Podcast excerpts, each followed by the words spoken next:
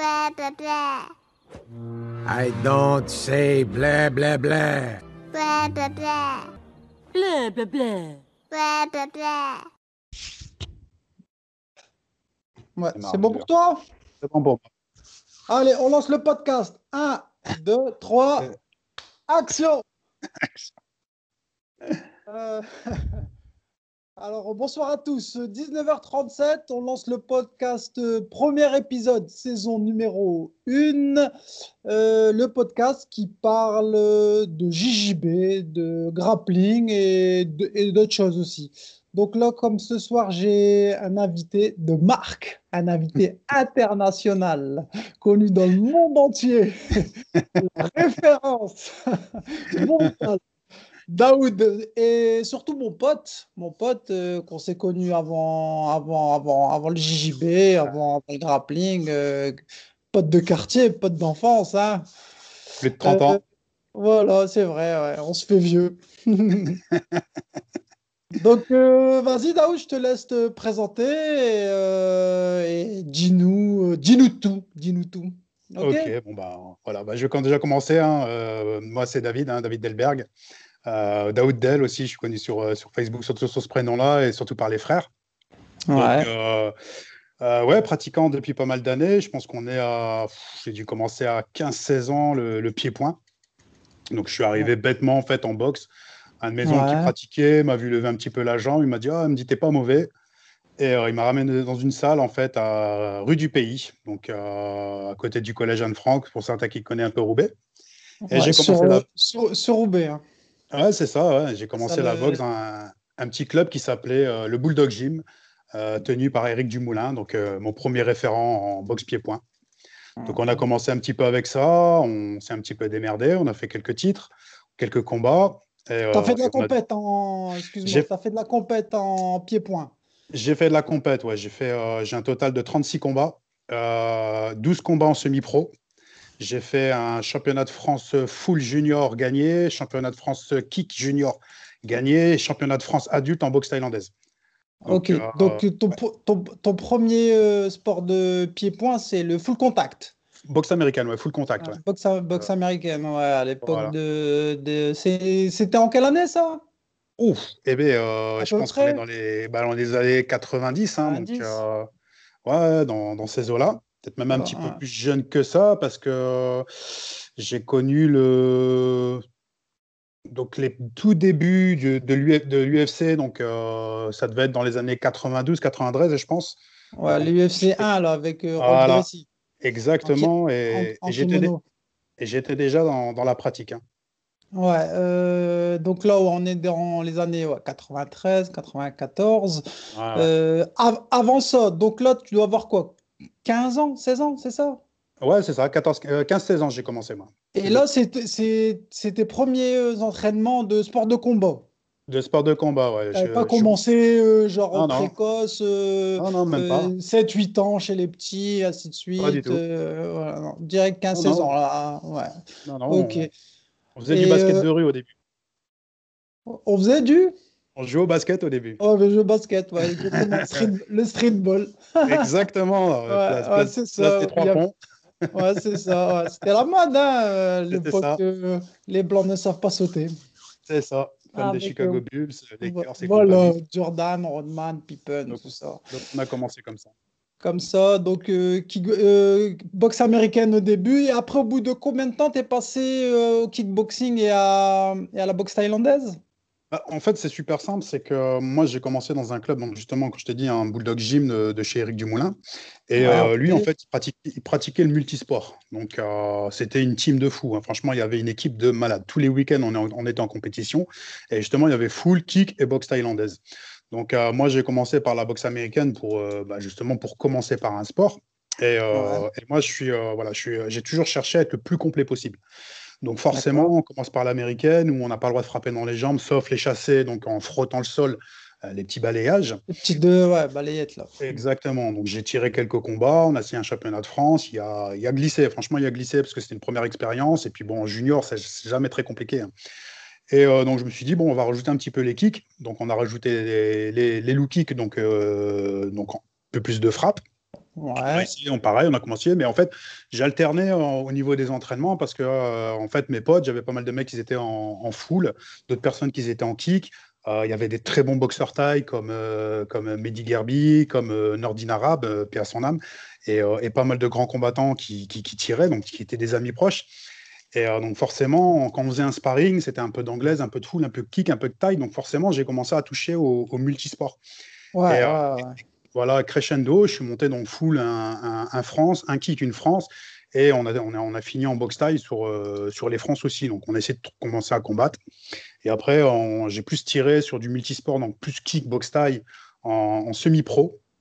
Donc j'ai Ah euh, oui. cumulé, ouais, cumulé 12 combats comme ça, ou même en international. Hein, où Ah ouais? je me suis On va dit, tuer à ah, l'étranger aussi. Ouais, ouais, ouais, ouais, ouais, ouais, ouais, ouais, euh, souvent, souvent avec grand regret, hein, parce que bon, je me suis déjà retrouvé en Hollande où je me suis fait fracasser la gueule. hein. Ouais, la, Hollande, ouais, ouais, euh, référence hein, euh, en Europe. eu, hein, Mais quoique la France aussi, on n'est pas mauvais en pied-point. Enfin, moi, je suis pas, j'en ai fait un peu, mais j'ai pas, j'ai pas, pas ta carrière en boxe pied-point.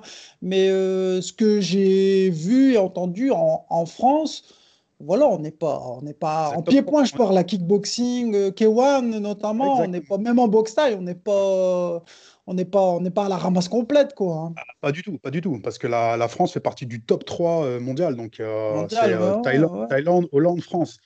Après, Ouais, les mecs, bah, ils, se- ils se traînent derrière, quoi. On, on a des, des- des très grands champions, on a des, voilà, on a, non, non, on a vraiment du, du- du gros, gros, gros potentiel en France.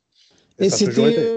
Euh, t'étais, là, tu étais junior là ou bien carrément senior? Alors, pour le, pour le full et pour le kick, euh, j'ai combattu en junior. Et euh, pour le, le championnat de France euh, taille, j'étais euh, j'étais en, en adulte. Donc, j'avais, j'étais jeune, hein, j'avais 18-19 ans. Ah, ouais, direct. Et euh, là, du coup, euh, sans protection, c'est ça? Pas de tibia Euh, ici? alors, pas de protège tibia. Euh, à cette époque-là, en fait, les, les coudes étaient interdits. Donc euh, maintenant, en fait, ils ont. Voilà, en fait, il y, a eu- y, y a trois phases au niveau de la boxe taille. Il y a eu une première phase où les coudes étaient autorisés, mais il y a eu trop de dégâts de départ, euh, comme pour les backfists. hein. Il y a une époque, le backfist était totalement interdit. Parce que les mecs avaient Ouais. tendance à rentrer les, les avant-bras Avec l'avant-bras. et- Mm. Exactement, et ça faisait des dégâts, euh, vraiment des, des très gros dégâts. Ah, tu te prends ça à la Euh, mâchoire. hein. Après, voilà, moi, moi je sais que quand je pratiquais la boxe thaïlandaise, le coude, c'était totalement prohibé. C'était vraiment une, technique de, de- de frappe qui était totalement interdite. Et euh, avec la, à- par la suite, donc en France, maintenant, on a cette formule où il y a les protèges, les protèges coudes. Donc les coudes sont autorisés, mais avec protection. Mais moi, à mon ouais. époque, c'était euh, totalement prohibé. Quoi. Ah, tu pouvais pas. Mais genoux, euh, ça allait Ah ouais, quand même. genoux, clinch, corps- euh, ouais, projection, euh, il y avait ouais, ça. Ça envoyait, quoi. Ça envoyait. Ouais, ouais, ouais. Et, et du coup, après le- la boxe pied-point, quand tu as commencé la boxe pied-point, pardon, au début, vu que tu as commencé un peu sur le tas, tu avais déjà 13-14 ans, Ouais, tu n'avais tu pas, t'avais, t'avais pas commencé encore avant, plus jeune. Euh, t'as accroché direct malgré les, les, les, percussions qu'on a. Tu disais pas, Ah, putain, comme c'est violent. euh, euh, je peux tomber faire un sparring avec quelqu'un qui, a plus d'années d'expérience que moi. Et, enfin, ça pique, quoi. C'est un sport de contact, malgré qu'il n'y a pas de low kick en full. euh, ça, ça envoie quand même, quoi. C'est, du sparring, quoi, de percussion. Un sport de percussion. Non, non, en fait, après, la- l'appréhension, elle, elle s'en va petit à petit. Bon, après, moi, je te cache pas, hein, d'expérience, euh, euh, si tu veux, moi, pourquoi je suis arrivé dans le pied-point, c'est que, bah, écoute, moi, étant gamin, fan de Bruce Lee, Jackie Chan, Van Damme, Les Euh, Van Damme, les kickboxers, les- le sport. le film euh, Only the Strong, Best of the Ouais. Best, et tous les films qui ont bercé un petit peu mon Ouais. enfance. Mon, mon père est boxeur judoka D'accord. De sport aussi, donc euh, Ça va, ça- sportif à la maison déjà. Enfin, Ouais, un mon sport- père- plus un sportif dans, les sports Voilà, de mon père- combat. Voilà, mon père a toujours été sportif. Donc, euh, ça donne un peu une direction où on se dit, bon, ça peut plaire. Euh, et puis, j'ai toujours été très souple. hein. donc, je suis hyper laxe de naissance. Mon père, justement, jouait quand j'étais gamin. Il me faisait faire des grands écarts à l'âge d'un an, deux ans. Et puis, Ouais, parce- même en primaire, Ouais. Je, je rappelle aux, aux auditeurs hein, qui t'ont jamais vu, euh, Daoud, c'est un, c'est un grand gaillard. hein, euh, c'est 1,88, 90. 1,90 pour euh, là, actuellement, je suis à 115 kilos. Là. Ouais, 100 115 kilos. euh, et il lève sa jambe. euh, voilà. euh, il la met, moi, je suis pas petit non plus. Je fais 1m86. Il, à l'échauffement, il la met sur ma tête hein, à l'aise. C'est un chat. Hein, faut, faut, faut, faut vous en rendre compte à, à, ce, à cette taille-là, ce poids-là. euh, c'est pas, c'est pas un bourrin, hein, c'est pas, il, il frappe que dans des, des poutres. euh, et voilà, il lève, il lève, il lève sa jambe, c'est fluide, c'est rapide. c'est, je l'ai vu, je l'ai vu taper au sac. euh, ça, ça, ça, ça fait du bruit et ça fait mal. Enfin, ça doit faire mal. Ah, C'est des années de travail, hein. c'est beaucoup de travail. C'est énormément de travail et il faut, faut entretenir au maximum. Parce que sinon, on perd très rapidement euh, le souffle, la, la puissance, surtout l'élasticité. Parce que le. Moi, voilà, c'est ça qui m'a qui hein. impressionné. Un gaillard, bon, hein, de, de, de ton poids, de ta taille, je vais pas dire que tu en vois souvent, mais dans les sports de combat, que ce soit de préhension ou les sports de contact, il y a des beaux bébés quand même dans les gyms, Ouais, ouais. des beaux bébés. Mais moi, c'était c'est ta souplesse, quoi. C'est c'est- laisse tomber. euh, c'était impressionnant à voir de l'extérieur comme ça. Un mec, un gaillard comme ça, euh, lever sa jambe. euh, même quand je te voyais au JJB au grappling, euh, voilà, tu étais super agile au sol. Tu n'étais pas, t'étais pas, tu t'étais pas un, un ro- un rocher qu'on claquait par terre et qui, qui avait du mal à, à bouger. Non, tu étais souple, Ouais. tu étais un vrai chat, quoi. Euh, franchement. euh, Et ça, tu l'as travaillé, euh, tu l'as travaillé en plus des- de, de tes entraînements ou c'est naturel ou bien c'est. Alors, la, partie élasticité.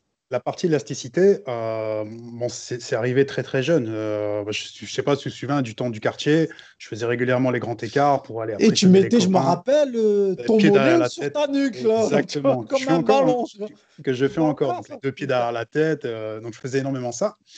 Et, euh, et- et en fait, l'avantage que j'ai eu, c'est que justement, le fait est que je suis grand, costaud, euh, et qu'il n'y en a pas forcément énormément dans les clubs, euh, je me suis vite mis à la place de quelqu'un qui faisait 20 kilos de moins que moi. Donc je me suis dit, si j'arrive à le battre, c'est pas forcément parce que voilà, je fais 100 kilos et je lui arrache la tête à coup de, à coup de kick. Donc Mhm. il a fallu que je travaille comme un léger. Et c'est un petit peu ce que j'ai développé énormément, autant dans la boxe que dans le jiu-jitsu brésilien ou dans le grappling. Oh. Donc, Ouais. euh, Ouais, j'ai ouais. voulu, j'ai voulu me montrer que c'est ma technique qui était supérieure et pas forcément la puissance ou la masse que je suis. Le poids à la force. Exactement. Donc, c'est- de toute façon, il n'y a que la technique qui reste à la fin. Donc, euh, j'ai vraiment voulu Ah, que j'étais capable de travailler plus de ma tête que de mon physique. Voilà, fluide, souple, euh, agile, quoi, pas obligé de d'être un, un marteau, quoi, bah, bah, bah, bourré, C'est ça. bourré, bourré, C'est exactement ouais, ça. c'est ça. Ouais. Exactement ça. Et puis, euh, mettre KO tes potes, ça sert à rien, tu vois. Tu, Ah non, non, à- à après- l'entraînement, tu, char- tu charbonnes tous tes potes, tu vas te retrouver à taper sur un sac à la fin. Donc, Tout euh, seul, ouais, le, le- le coach, il va dire, OK, bah, y a là, échauffe-toi et pars euh, les une heure qui reste euh, sur le sac dans le coin là-bas. Ouais, non, mais c'est ça, il y a personne qui 21 boxe avec toi. Donc euh, voilà, tu vois. J'ai eu, cette époque de boxe, hein, parce que bon, moi, j'ai pas fait 115 kilos toute ma vie. Donc euh, je pense que le premier combat que j'ai fait à 15-16 ans, je devais combattre en moins de 73 kilos. Donc, Ah euh, ouais, euh, ouais, ouais, ouais, 73. j'ai- et après, bon, là, j'ai une croissance. hein. Donc, Ouais, moins de ouais. 73 le premier combat, je suis vite monté à moins de 85 et je me suis vite retrouvé à moins de 93 kilos. Donc, euh, ça, ça a été un petit peu mon, mon époque boxe, où euh, Ouais. voilà, j'étais Et- pas très lourd. Et c'était quoi? Tu te sentais bien quoi? À 85 kilos, toi? C'était le, le, le poids de forme ou en compète, euh, tu te sentais bien? Ouais, ouais, bah après, moi, ça allait avec ma, ma croissance. Euh, moi, c'était une époque où, euh, bah, quand tu as entre 15, 15 et, et même pas 20 ans, euh, forcément, Ouais, t'es ouais, pas ouais. très lourd. Moi, je me souviens de mon entraîneur qui me disait, écoute, euh, dans deux mois, on fait un pré- une préparation combat. Euh, tu boxes en moins de 85. Euh, je tournais à 90 kilos. Une semaine avant, je les perdais, les 5 kilos, quoi. Mais j'avais euh, j'avais 18 ans, quoi. Donc, c'était euh, c'était easy, Ouais, l'âge d'or. Ouais, Ouais, exactement, tu vois. Et tu pouvais manger 3-4 kebabs euh, 15, Ouais, euh, 15 jours aller faire un, ouais, aller faire un footing ou un sparring, C'est ça, ça, normal, ça, c'est ça- normal. ça te faisait rien, quoi. Tu, pas- pensais même pas, même. Non, non, non, j'avais pas ce problème de cutting, tu vois. À partir du moment où je serrais juste les, les glucides, pff, je descendais en flèche, quoi. Maintenant, quand je perds un kilo, je le marque sur le calendrier. exploit. Ouais, tu fais, tu coches une petite croix. Ouais, c'est un exploit, c'est un exploit, tu vois. C'est pas facile. Ah bah, avec, avec l'âge, ouais, avec l'âge, c'est, de plus en plus compliqué de perdre du poids. Hein. Je vais pas, je vais pas te mentir. hein. Bien sûr, on brûle, on brûle moins. Enfin, c'est plus dur à brûler. Et euh, là, donc, c'était la, la période boxe pied-point. Et Oui. maintenant, et maintenant, c'est quoi qui t'a fait euh, connaître le, le jujitsu? Que, qui t'a fait kiffer dans ce sport, euh, qui t'a mené à, à, à essayer et après bah, continuer à pratiquer, à, à kiffer ce sport-là. D'où tu as connu ce, le, le, le, JJB et euh, c'est quoi ce qui t'a fait kiffer dans ce sport-là? Ok. Bah, en fait, si, euh, je, vais, je, vais, je vais même repartir un petit peu plus sur la base. Vers euh, une, vingtaine d'années, moi, j'ai dû arrêter le sport parce que bah, il y a des, voilà, la vie, elle continue, donc il faut manger. Euh, les combats, ça marche un moment, mais ça ramène pas. Ouais, si tu gagnes, gagnes pas ta vie avec ça, avec le. Bah, tu, peux, non, mais tu peux, tu peux gagner de l'argent, mais il faut combattre souvent. Moi, je pense que sur la fin, je faisais pratiquement deux combats par mois. Donc forcément, tu récupères de moins en moins. Bah, ouais, ouais, sur la fin, ouais, parce qu'il fallait manger, quoi. mais ça ramène, mais, mais c'est pas un fixe. Donc, euh, tu vois, c'est pour ça que je comprends les professionnels de France qui, qui galèrent à trouver des combats, qui se font des, même des 4-5 000 euros, mais mais qui, sont un combat tous les trois mois, c'est rien du tout. C'est rien du tout. voilà, ça, devrait être payé un peu mieux, quoi. Surtout quand je vois les efforts qu'ils font. Moi, je suis passé par là, je sais les sacrifices, euh, parce que c'est, c'est, ton corps qui prend, c'est ton mental qui prend, c'est ta famille aussi qui va prendre. Euh, c'est, tes beaucoup De sacrifices, hein, c'est beaucoup de Bien sûr, c'est, tes finances, parce que quand tu dois cuter, que tu dois te taper du blanc poulet, des haricots avec de la, de la moutarde, et ça pendant euh, deux, trois, quatre semaines pour te sécher, c'est, psychologiquement, c'est très compliqué. C'est, dur, hein, dur. Voilà, moi, pour, moi, je pense que les, voilà, à part, on parle vraiment de la Dream Team, euh, donc le, top du top français, où les gens vivent réellement bien de ça.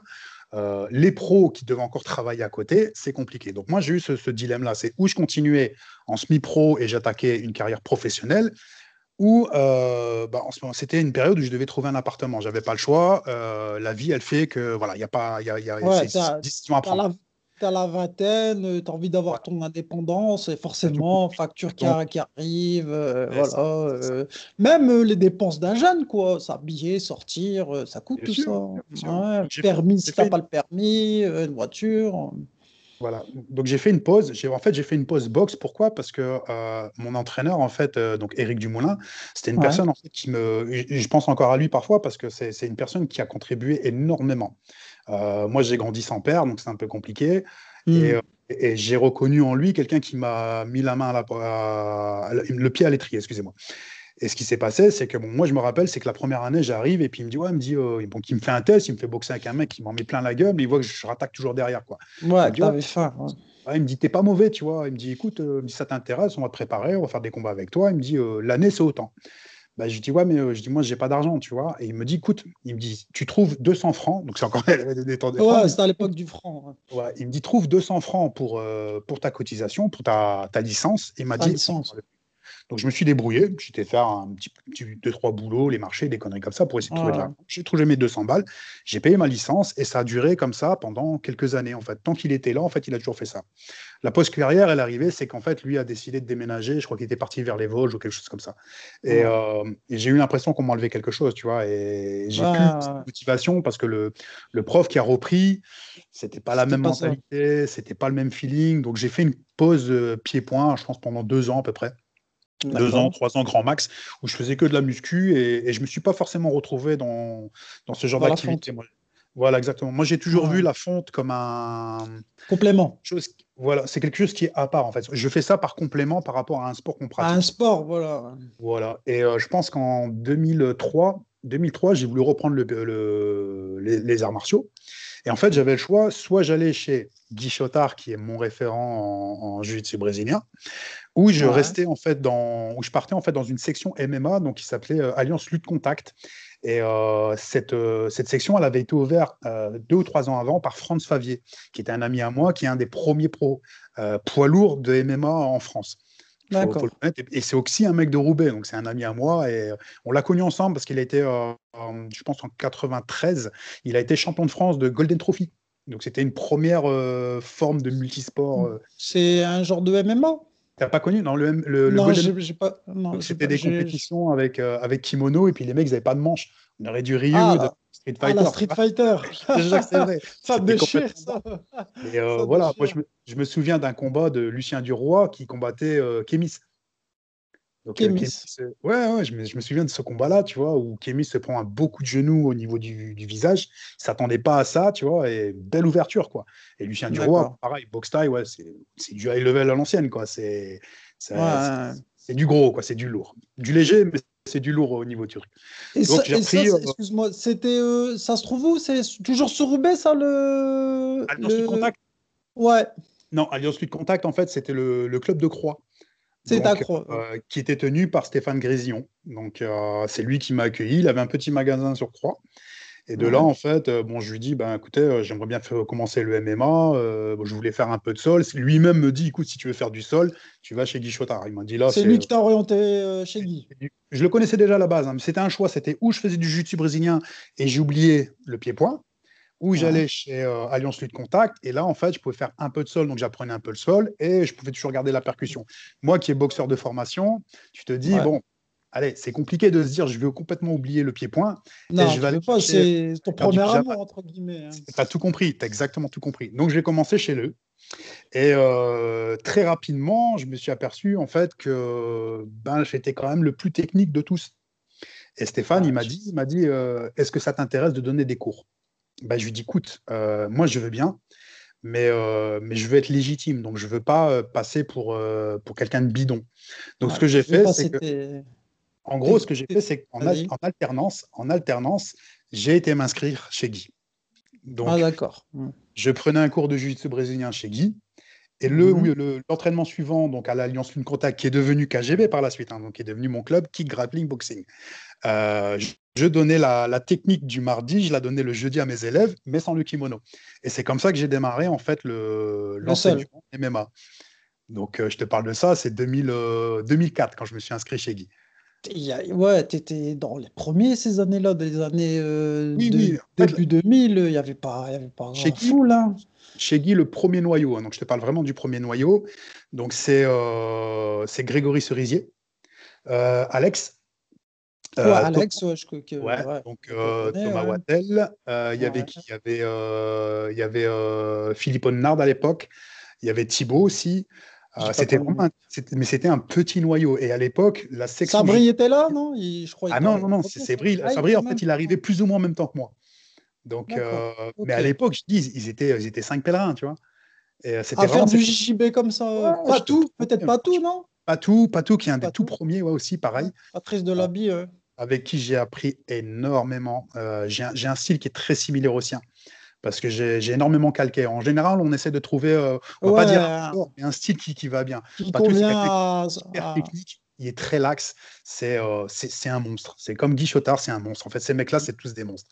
Donc, j'ai Ouais. des- j'ai euh, j'ai commencé chez eux comme ça, c'était un petit noyau de départ.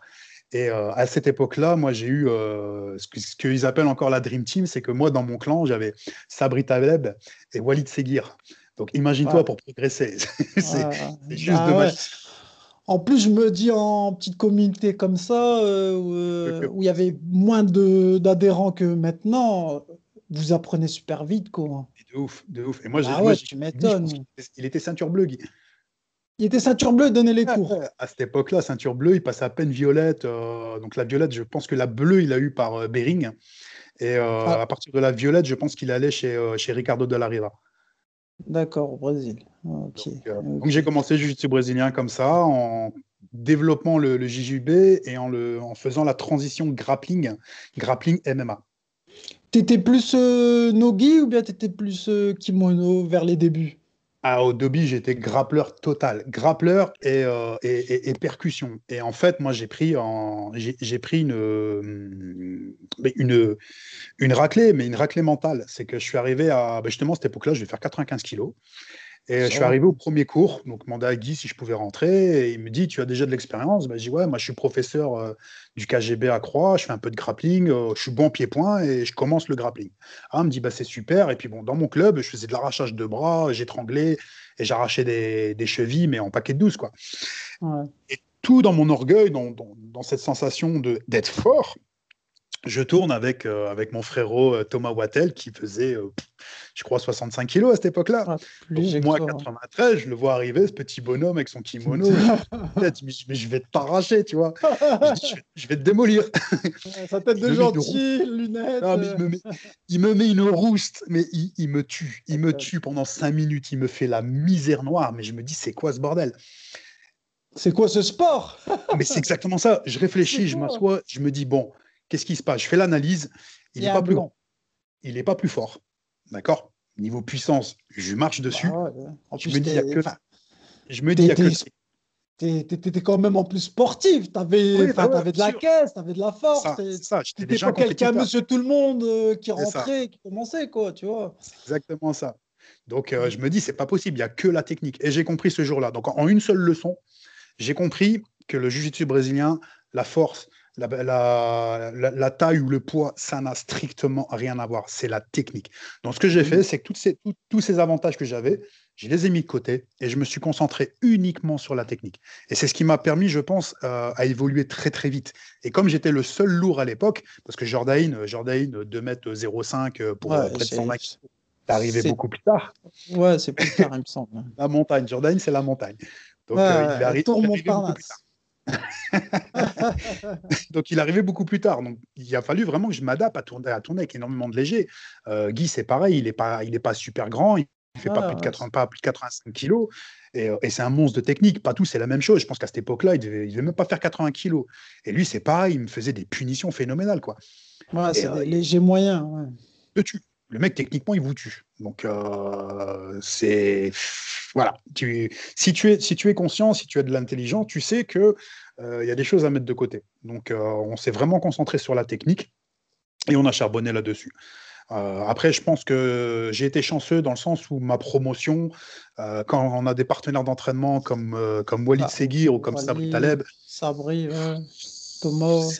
Voilà, euh, même à l'époque, hein, Grégory Cerisier, c'était un mec qui était très, euh, très traditionnel, mais c'est pareil, pour arriver à le passer, pour arriver à l'ouvrir ou pour arriver à, à l'empêcher de te passer, c'était, euh, c'était, franchement, c'était une finale. Tu faisais une finale championnat du monde à chaque fois. C'était, euh, voilà. Donc j'ai eu cette Et ça- chance d'avoir une très belle progression. Ouais, une, be- une belle génération. euh, pas Ah ouais. beaucoup, hein, pas, je vais pas dire du small group, mais en petite, en petite, en, en- en petit comité. Et, et- et après, ouais, c'est des, c'était des, des, ils avaient un bon niveau, donc euh, tu pouvais que partir en flèche. Ça a aidé, ouais. Ouais, ça a aidé énormément. Après, bon, je te cache pas, hein, euh, bou- j'ai bouffé du stage, mais à, à plus savoir quoi en faire. hein. C'est vrai? Euh, oui, j'en ai fait du stage. Ah ouais, j'ai fait énormément de stages. J'ai fait, déplacé, tout ça? Ouais, ouais, ouais, mais je me suis, on s'est même déplacé jusqu'au Brésil, hein, donc euh, tu, tu Ah. viens chercher. On était, euh, voilà, sur, sur, un, sur un coup de tête, tu pars à Marseille pour faire un stage d'arbitrage, tu pars sur Paris pour euh, pouvoir t'entraîner avec Cyborg, euh, tu vas en Belgique pour pouvoir t'entraîner euh, avec Monsieur Grécy, donc c'est, c'est voilà quoi. Tu, en fait, il Ouais. faut pas, euh, il faut pas perdre l'occasion de t'entraîner. J'ai fait le premier stage euh, des frères Mendes euh, en- sur Paris. C'est la Ah première ouais. fois qu'ils venaient en France. La première fois qu'ils venaient en France. T'as Et pareil, toujours participé. avec, le même, toujours avec le même groupe, donc euh, avec les mêmes têtes, les mêmes têtes cassées, avec euh, Mouloud Saïdeg, euh, avec Patrice, avec, euh, avec toute, toute même équipe. Sabri, ouais, bien sûr. Ah, ouais. sûr. Et ça a duré combien de temps cette, euh, cette transition entre le pur JJB, pur sol, et ton apprentissage de MMA au KGB? Ça a duré combien de temps ça?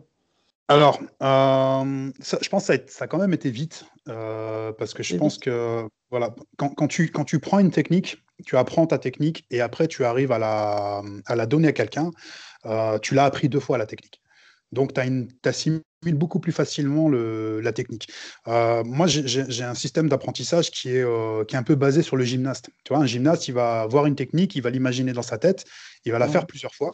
Donc, justement, il va imprimer dans le cerveau la technique telle qu'elle est. Après, il va essayer sur un partenaire. La première, elle passe pas. La deuxième, elle passe pas. La troisième, il va commencer à comprendre le système. Et après, tu vois, ça, glisse plus facilement. Tu vois, ça, c'est un système qui fonctionne chez moi. Donc, je pense que ça peut, ça peut fonctionner chez n'importe qui. hein. À partir du en moment où tu comprendre le système, ça passe. hein. En général, euh, ça s'appelle les, les, les neurones miroirs, en fait. C'est l'habitude de voir, de voir et de répéter la même technique. Euh, et ça, se vient, ça devient apparemment instinctif, comme du drill, en fait. C'est ça. Euh, Tu crées les connexions dans ton cerveau, voilà, en fait. exactement. Boum, boum, boum. À un moment, bah, tu réfléchis plus et ça, ça, C'est ça. ça, ça, ça va directement. Comme le cerveau contrôle le corps. Comme le? Je dis comme le cerveau contrôle le corps, forcément. Voilà, exactement, voilà. Ouais, c'est- automatique, on n'y réfléchit plus, même on peut parler avec le voisin d'à côté et Ouais. on fait du drill, passage ou euh, renversement. Euh. Après, si je te parle, si je te parle de transition, je pense qu'en fait, je, je suis encore dans ces transitions. Parce que euh, j'apprends encore tous les jours. Donc, euh, c'est Ouais, pas ouais. j'ai un grade noir et quelques années derrière. J'apprends encore tous les jours. Donc, il y a toujours cette, cette phase où on voit quelque chose en jiu-jitsu brésilien. Il faut réfléchir, savoir si en grappling, ça passe. Et aussi si le grappling est applicable sur le MMA.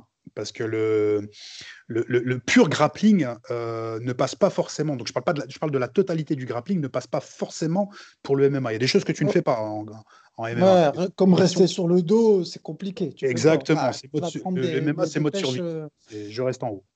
Donc, il y a des choses que tu peux pas permettre. Moi, en jiu-jitsu brésilien, je peux rester sur le dos sans problème. Grappling, c'est la Ouais. même chose. River hooks avec un seul contrôle sur le talon. Moi, ça passe, ça ouais, glisse. ouais. Par contre, en MMA, euh, on part sur les basiques, on part vraiment sur du travail de ceinture bleue de jiu-jitsu brésilien. Et, voilà euh, les bases, les on passe, hein. passages, les sides, les montes. exactement, voilà. Et en fait, euh, les frappes, euh, ça change tout. Quoi. Euh, Ça change tout. t'as pas... enfin, je veux dire, tu es bloqué dans une demi-garde, tu es au-dessus. En MMA, je parle. Hein. T'as Pas... Tu te casses pas la tête à enlever ta jambe. hein. Tu, tu tes en direct. omoplates et Ouais. voilà, tu, tu martèles, euh, machin. Ouais, si, exactement. Et ça, moi, je trouve euh, des mecs euh, que j'ai déjà vus euh, en compète ou que j'ai déjà vus euh, dans, dans des salles, qu'ils ont, un dos, qu'ils ont un jeu beaucoup sur le dos Mhm. et qu'après ils partent en, en MMA, c'est c'est- enfin, c'est une réapprentissage, une, c'est un réapprentissage, hein, c'est compliqué. hein, quand le mec a, se met sur le dos à faire du tirage poussé, tirage poussé, tu fais pas ça en MMA. hein. Voilà.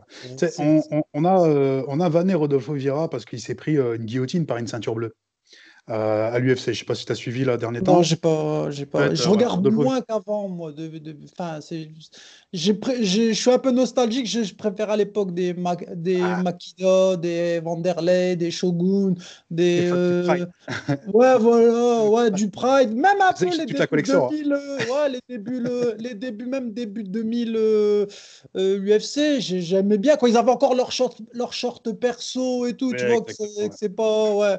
Maintenant, je connais plus trop les combattants. Je, je regarde un peu, tu vois, euh, sur, euh, sur RMC, mais je suis plus euh, comme, euh, comme avant, quand c'était sur RTL 9 avant, tu vois. Ouais. Ouais. Et les mecs. Et je vois par contre maintenant, c'est. Enfin. Le... Il y a un truc qui est un peu parti, euh, ouais, c'est un peu le... les, les anciennes têtes d'affiche. Bon, il y a l'âge et tout, c'est normal. Mais je remarque maintenant, les, c'est, enfin, des super athlètes, les mecs. euh, c'est plus des spécialistes de quelque chose. C'est, Non, non, non, non, non. ils sont plus ou moins complets dans tout. euh, ils sont même, euh, je veux dire, quand ils sont, ils tombent contre un mec du jiu-jitsu, comme Diamen Mayo qui est encore maintenant, il me semble, il est encore là.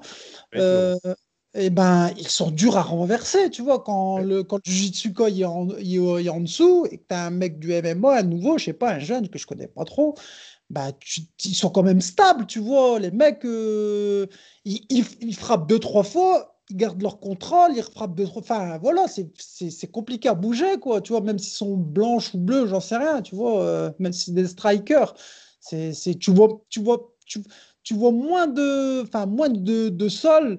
Mais par contre, je trouve que depuis quelques années, là, bah, peut-être 3-4 ans, on va dire, la lutte, elle est, elle est plus importante, je trouve, que dans le MMA maintenant. hein. La très, lutte, très elle est- important. hein. Euh, ouais, elle est, elle est- hyper importante déjà, parce que elle te mène le combat où tu as envie d'y aller. Et euh, le fait qu'il y ait aussi la cage, la cage pour un Ouais. lutteur, c'est un avantage de ouf. Hein. Exactement. Exactement. de ouf la cage. hein, euh, Et tu as le cage contrôle, donc tu marques des points. Et euh, même si tu te fais dominer en, en striking, eh ben, le fait que tu fasses une ou deux amenées au sol, tu marques plus de points que, le, que tu as reçu de pêche. C'est ça. Tu vois, la, ça. la lutte, elle est, elle est hyper importante, je trouve, plus que maintenant le jujitsu. Hein. C'est pour ça que j'ai euh, privilégié le- la lutte au judo. Euh, parce que bon, j'ai fait des compétitions en, en jiu-jitsu brésilien, mais, euh, Ouais. je, je pratique plus de grappling, de MMA que de judo. Et, euh, et, en jiu-jitsu brésilien, je donne des cours juste aux enfants. Donc je peux rester sur des petites bases tranquilles, parce que je m'occupe des bébés donc, à la M. Ouais. Mais dans l'enseignement, essentiellement, je suis grappling et MMA. Et euh, donc, moi, je leur explique aux jeunes, je dis, selon votre carrière que vous voulez faire, si vous faites que du jiu faites du judo, il n'y a pas de souci. Par contre, si vous pratiquez du MMA ou du grappling, il faut lutter, c'est important. Ouais, c'est importante. Voilà. a- C'est pour Maintenant, ça quand que... tu regardes euh, les, les ADCC maintenant, là, bah, ça, déjà, c'est spectaculaire. Enfin, c'est mieux Ouais. pour le, le, le- l'abonné quoi qui regarde le combat. C'est plus et, et c'est super important hein, la lutte dans le nogi maintenant. Ils s'en cient plus les mecs. Hein. c'est obligé. Bah, maintenant, on peut plus. Euh, sur certaines fédérations, si tu t'assois, tu te prends un point.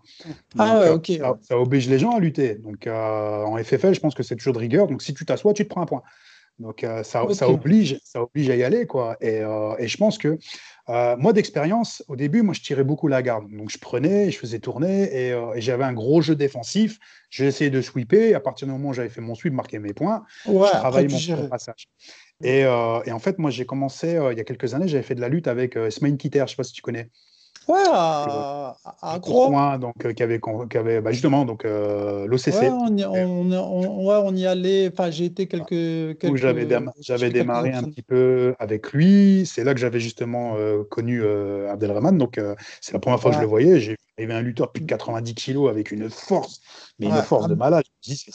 Driaye. Abdel, ouais, donc Abdel, Abdelrahman. Donc, je me Mm. dis, qu'est-ce que c'est? C'est quoi cette machine? Je dis, il faut pas qu'il touche, hein, parce que là, là, j'ai commencé à travailler énormément ma vitesse. Ouais, aussi, lui. Ah ouais, non, mais c'est une machine de guerre. Lui, Lui, c'est franchement euh, une machine avec un grand cœur. En Donc, plus. euh, et quand j'ai commencé à développer un peu plus la lutte, euh, je me suis aperçu que bah, je commençais à arriver à mettre quand même quelques quilles, donc j'arrivais à faire tomber les personnes. Et je me retrouvais au-dessus. Donc forcément, j'avais plus ce jeu de défense où je ramenais et je tirais la garde. Donc là, il a fallu que je redéveloppe. Et en fait, ça m'a ouvert entièrement mon jeu et, euh, et ça m'a redonné encore euh, cette niaque parce qu'il y a toujours quelque chose à apprendre. Il faut jamais rester campé sur une position parce que le jour où la position change, euh, si vous avez l'habitude de faire que ça, tu vas être complètement paumé. Donc c'est important de savoir euh, voilà, se, se renouveler Ouais, dans le système. Un peu ses euh, points faibles, entre guillemets, s'il arrive quelque chose. euh, voilà. Mm. Donc, ça reste très très important euh, et surtout dans, sur des, des- des personnes comme, comme moi ou comme beaucoup de personnes. hein. Moi, je, je pense, bon, j'ai commencé à 15 ans, je vais avoir 43 ans et, euh, et j'ai toujours été dans le martial. Donc, euh, quand tu as une grosse période d'entraînement où il y a quand même plus d'entraînement que de compétition, il faut, faut garder cette envie hein, de continuer à t'entraîner ou, ou Ah. de donner. Tout ça. Donc, il faut, faut, voilà, faut avoir des objectifs, il faut avoir des, des challenges et il faut savoir, voilà, faut, faut se renouveler. Il faut se renouveler et puis euh, bah, il faut aller travailler où, où on ne va pas d'habitude. Donc ça permet de, voilà, de pousser, pousser, pousser et de continuer à rester dans un sport qu'on aime. Quoi. C'est... Et t'es plus quoi, toi, euh, au niveau de ta philosophie d'entraînement? Euh, t'es plus euh, travailler ses points faibles pour justement rééquilibrer un peu euh, son niveau, ou tu t'en fiches un peu, tu tu t'en tamponnes, je me base que sur mes points forts? Alors, moi, après, je, beaucoup- je, suis, je suis beaucoup sur le cas par cas. Donc, j'ai une partie où on est sur du pédagogique et on est aussi une partie sur le pôle compétition. Donc, on a un petit pôle de, de, de, de combattants pro. Et euh, combattant pro, en général, bon, il sait un petit peu se gérer, il sait où est-ce qu'il est fort. Là, Mm. en fait, on va vraiment les travailler. euh, de toute façon, si tu veux progresser, il n'y a pas de secret. Il faut toujours aller travailler les lacunes. C'est là où je suis le moins fort, où ça me permet de progresser. Il y a plusieurs avis là-dessus. Euh, j'ai eu, on a eu une conférence donc avec la, avec la FFL où euh, justement le formateur expliquait que lui, son compétiteur, en fait, il préférait se dire qu'il a trois techniques où il est imbattable et on le Ouais, qu'il les connaît par cœur, euh, Voilà, tout simplement. tout que dessus. Donc, euh, la personne lambda, je suis sur un programme annuel, donc avec, avec mes binômes, où on est d'accord sur un, un système d'apprentissage annuel et on progresse là-dessus. Donc, euh, beaucoup de grappling, on part là-dessus. Le sol, c'est toujours plus important. hein. Moi, on m'a toujours dit, euh, on apprend la boxe en, en une journée, mais on est boxeur en une vie. Le jiu-jitsu brésilien ou le grappling, c'est de la connaissance perpétuelle. C'est tout le temps, tout le temps, tout le temps. Moi, ceinture noire, en tant que ceinture noire, moi, j'ai appris des techniques de mes élèves ceinture violette. Donc, euh, il y a toujours des choses ouais, à bien apprendre. sûr, ouais. Il y Faut pas avoir les œillères. Il y a plus de travail au sol que dans le pied-point. Le pied-point, une fois que tu as compris le pugilat, tu sais comment boxer, il y a juste à t'améliorer et aller au... et il faut boxer. Et tu peux Mm. boxer toute ta vie comme ça. Le sol, ouais, c'est complexe. Les combattants pro, euh, on essaie d'avoir des, des petites. euh, bah, je, je sais plus ou moins où, où ça galère, mais si on veut être bon dans le MMA, il faut être super complet. La, la plus grosse des. enfin, le, le meilleur exemple qu'on peut trouver, c'est l'UFC. Tu me disais, Gain, au début, bah, c'était un boxeur contre un judoka et compagnie. Et maintenant, quand tu vois les mecs, tu as l'impression que c'est tous des champions de lutte, c'est tous des champions de jiu-jitsu brésilien, c'est tous des champions. ouais. C'est des les mecs, NCAA Wrestling, c'est des Black Belt euh, JJB, c'est exact. des... ouais, Voilà, voilà, c'est exactement ça. Tu prends les combattants, de toute façon, les meilleurs combattants au monde, c'est les combattants les plus complets. Euh, pour moi, en fait, c'est mon avis personnel, hein, mais euh, bien le, sûr. meilleur, le meilleur combattant au monde, c'est Georges Saint-Pierre, Ouais, par le- rapport ouais, à ouais. tout ce qu'il représente. Pas forcément euh, parce que le meilleur, le meilleur au monde, c'est Dimitri Johnson, mais pour moi, mon avis personnel, c'est Georges Saint-Pierre, parce que Georges Saint-Pierre, il sait où travailler, il sait où il faut être fort. Donc, il travaille surtout. Le mec, il a commencé par le karaté, il fait du judo, il a été faire du, euh, du judo, excuse-moi, du, du jiu-jitsu brésilien, il a été dans Black la- belt, hein. Et ouais, exactement. Il était travaillé il est euh, avec chimé, les ouais. meilleurs lutteurs au monde. C'est un mec, c'est un, un bourreau de travail. Donc, euh, c'est Super combattant. exactement. Et humble. Humble. C'est pas un mec. Grave, grave, grave. Voilà, c'est pas un mec qui fait du show. euh, il n'est pas dans le. Dans le. le comment on Il appelle pas ça? Il est pas dans le show. Ouais, ouais, voilà, exactement. Il respecte l'adversaire et Voilà. on verra quand, quand la, pa- la, la porte de la cage va se fermer. Exactement, voilà, c'est exactement. C'est la victoire qui donnera le résultat et, et là-dessus, euh, il n'y aura plus personne qui peut parler. Mais euh, voilà, donc moi je pense que euh, moi, moi, ce que je fais beaucoup avec, mes, avec les pros, selon la. Ils font un combat, qui gagne ou ils perdent, hein, qui gagne ou ils perdent, il y, y a une analyse qui va se faire sous le combat. Donc là, on va pouvoir parler en leur disant bah, écoute, gros, euh, là-dessus, c'était pas bon. Voilà, par exemple, euh, ta lutte, il faut travailler dessus, il va falloir travailler certains systèmes. Ou euh, ton sol est pas bon, tu fais trop de pieds-points, il va falloir euh, voilà, lever un petit peu le. Pas forcément lever le. Enfin, baisser un peu la, la densité du pied-point, mais il y a un moment, il va falloir que tu trouves un créneau supplémentaire pour travailler ton sol. Pour, ajouter du sol. Voilà, pas forcément se faire toujours des, des finales de championnat du monde, mais euh, voilà, travailler du drill, travailler de la technique, comprendre certains systèmes et justement imprimer dans le cerveau. Donc, euh, comme tu dis, le, le, le neurone mi- miroir. Donc, Ouais. c'est euh, voilà, je préfère travailler beaucoup sur du cas par cas parce que, parce que tout combattant ou tout, tout pratiquant n'a pas forcément le même système et ou le même style. Donc, il Ouais, faut avoir un sur beaucoup. hein. Ouais, c'est vrai. Mais moi, je, enfin, ce que je ressens moi et moi, euh, enfin, ce que je ressens avec les gens que je fais euh, quand je fais des sparring, ou même surtout moi déjà, Mhm. c'est que euh, quand je fais un sparring en, en JJB ou en, ou en nogi ou en grappling, c'est que tu peux apprendre 20 000 trucs sur, euh, sur la demi-garde ou 20 000 trucs euh, sur une garde fermée ou 20 000 trucs sur, euh, je sais pas moi, une de la Riva ou une X-garde. Et ben, quand tu es en difficulté, je trouve, moi, enfin, et moi, c'est que tu repars tout le temps sur tes. tes fondamentaux. tout le temps de repartir sur tes fondamentaux et ce que tu Ça. maîtrises le mieux. C'est ça. Donc, et moi, je pense que quand tu vas là vraiment où tu en compète, genre un combat de MMA ou même un, un championnat d'Europe euh, à Lisbonne, JJB, eh ben, le jour où tu es en difficulté, au moment où tu es en difficulté, là, qu'il te reste quelques minutes, tu, moi, pour moi, tu vas te braquer tout de suite sur ce que tu sais faire. Tout ce que tu as, essayé d'améliorer sur tes points faibles, eh ben, tu vas les zapper et tu vas te mettre dans ton concon. Ah, moi, je suis bon, je suis bon dans cette garde-là. euh, ou Reste dans, ouais, et ben, je vais rester sur ce truc-là, tu vois. Parce ça. que c'est, c'est- Et pour moi, ça, ça, ça, ça tient qu'à moi. C'est bien de savoir euh, travailler ses points faibles, mais à 200%, travaille tes points forts. Enfin, moi, pour moi, c'est travailler tes points forts. Bah, Parce que, parce quand tu es en difficulté, c'est, le- c'est le moment où tu vas, tu, vas, tu vas aller, tu vas essayer de te rétracter sur ce que tu sais faire. Mhm. Tu vois, quand tu as un moment de difficulté sur une compète, je parle à l'entraînement, on va dire entre guillemets, tu t'en fous un peu parce que voilà, tu as l'entraînement. Mais un combat de MMA ou un championnat d'Europe ou un championnat du monde encore pire, tu vois, bah, tu, tu, vas, tu vas aller tout de suite sur ce que tu sais faire. Tu vas pas te po- poser des- les trucs que tu auras, que t'auras, que t'auras passé euh, sur tes points faibles. Tu vas les zapper. Tu vas te dire, je serais pas sûr, est-ce que j'ai bien fait ça? Est-ce que là, tu vas te mettre le doute. Donc pour Mhm. moi, le, le- ça, ça n'engage que moi.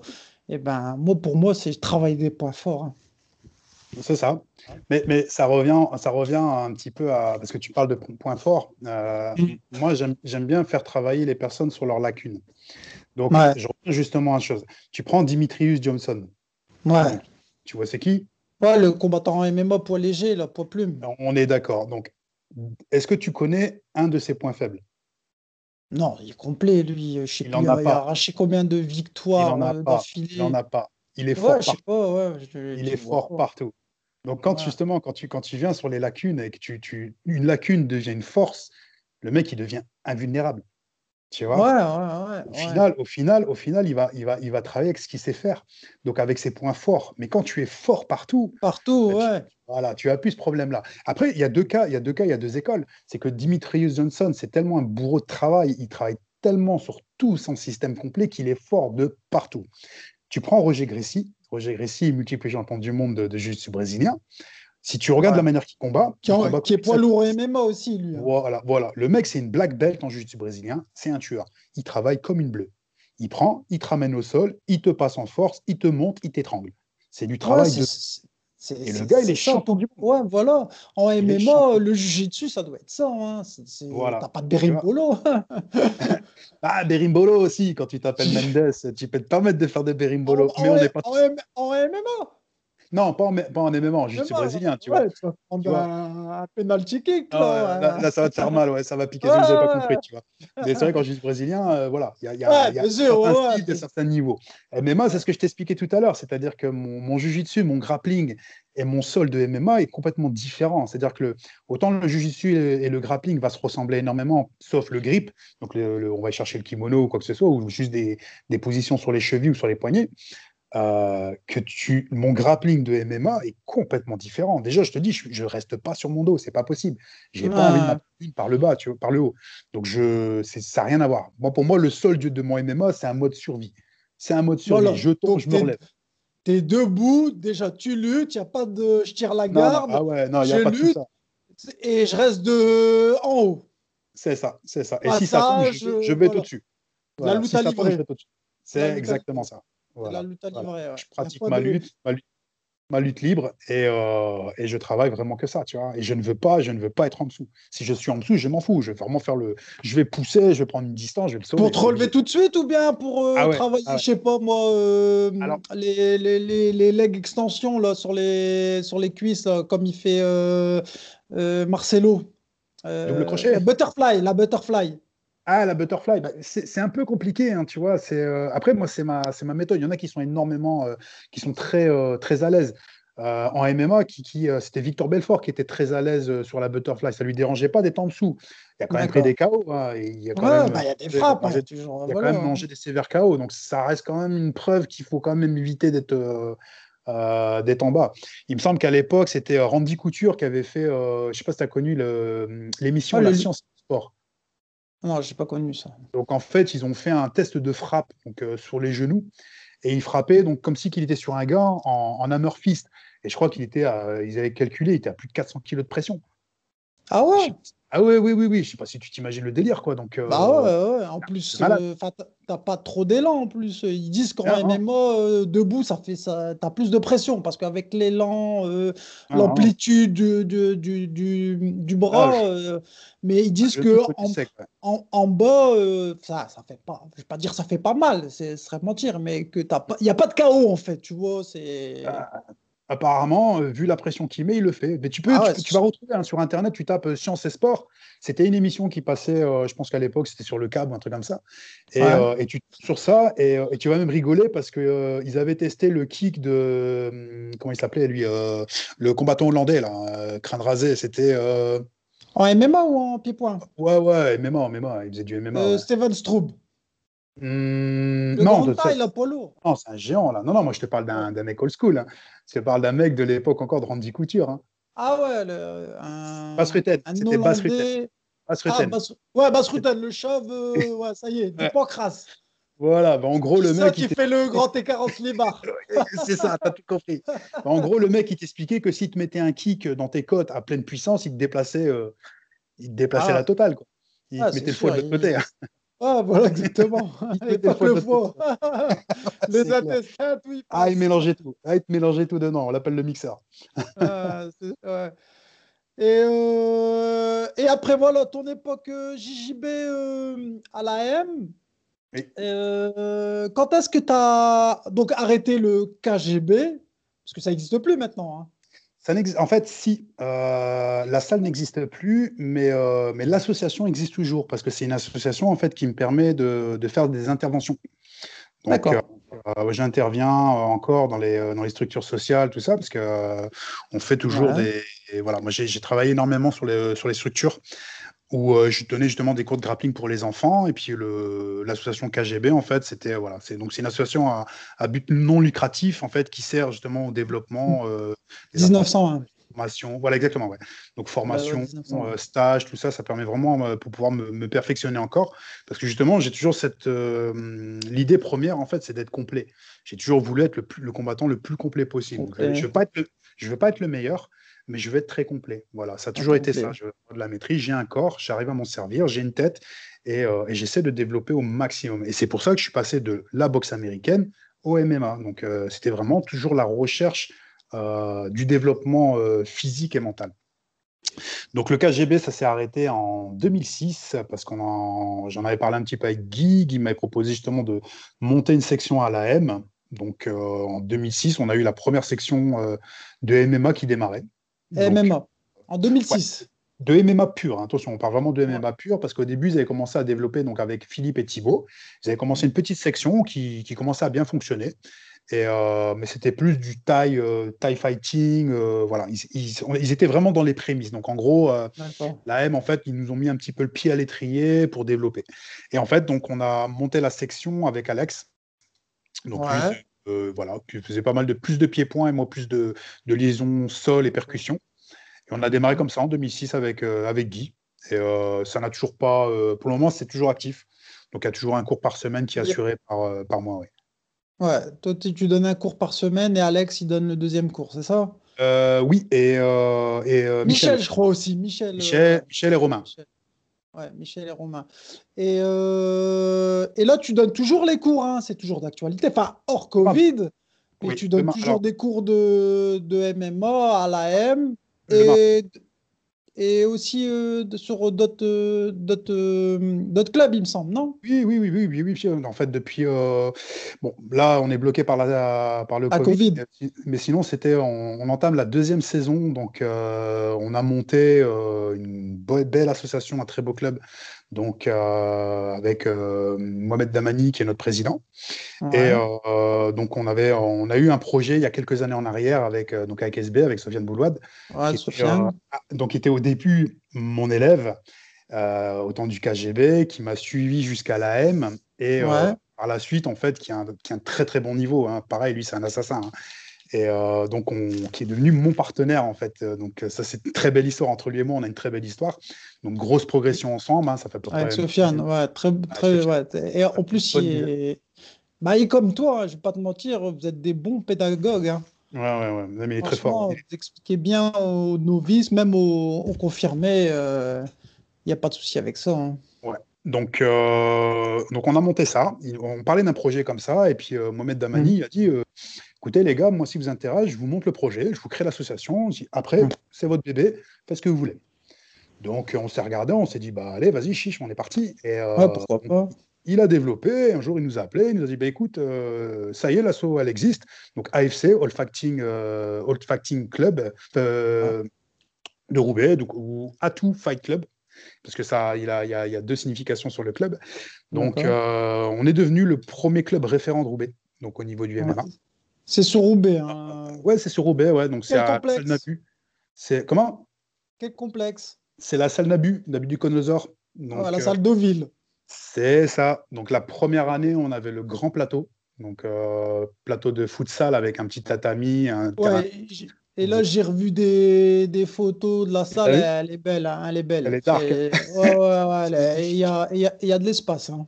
Exactement. Donc Ah, en fait, euh, Jacques, Jacques, qui est quelqu'un que je connais depuis très longtemps parce que je le connais depuis que j'ai l'âge de 15 ans. Jacques Aspel, Ouais, Jacques Aspel, attention.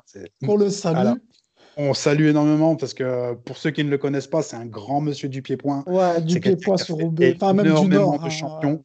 Et justement, c'est que pourquoi j'ai été attiré par la boxe, c'est que Monsieur Jacques Aspel a, a- a fait un champion qui s'appelle Saïd Bougari.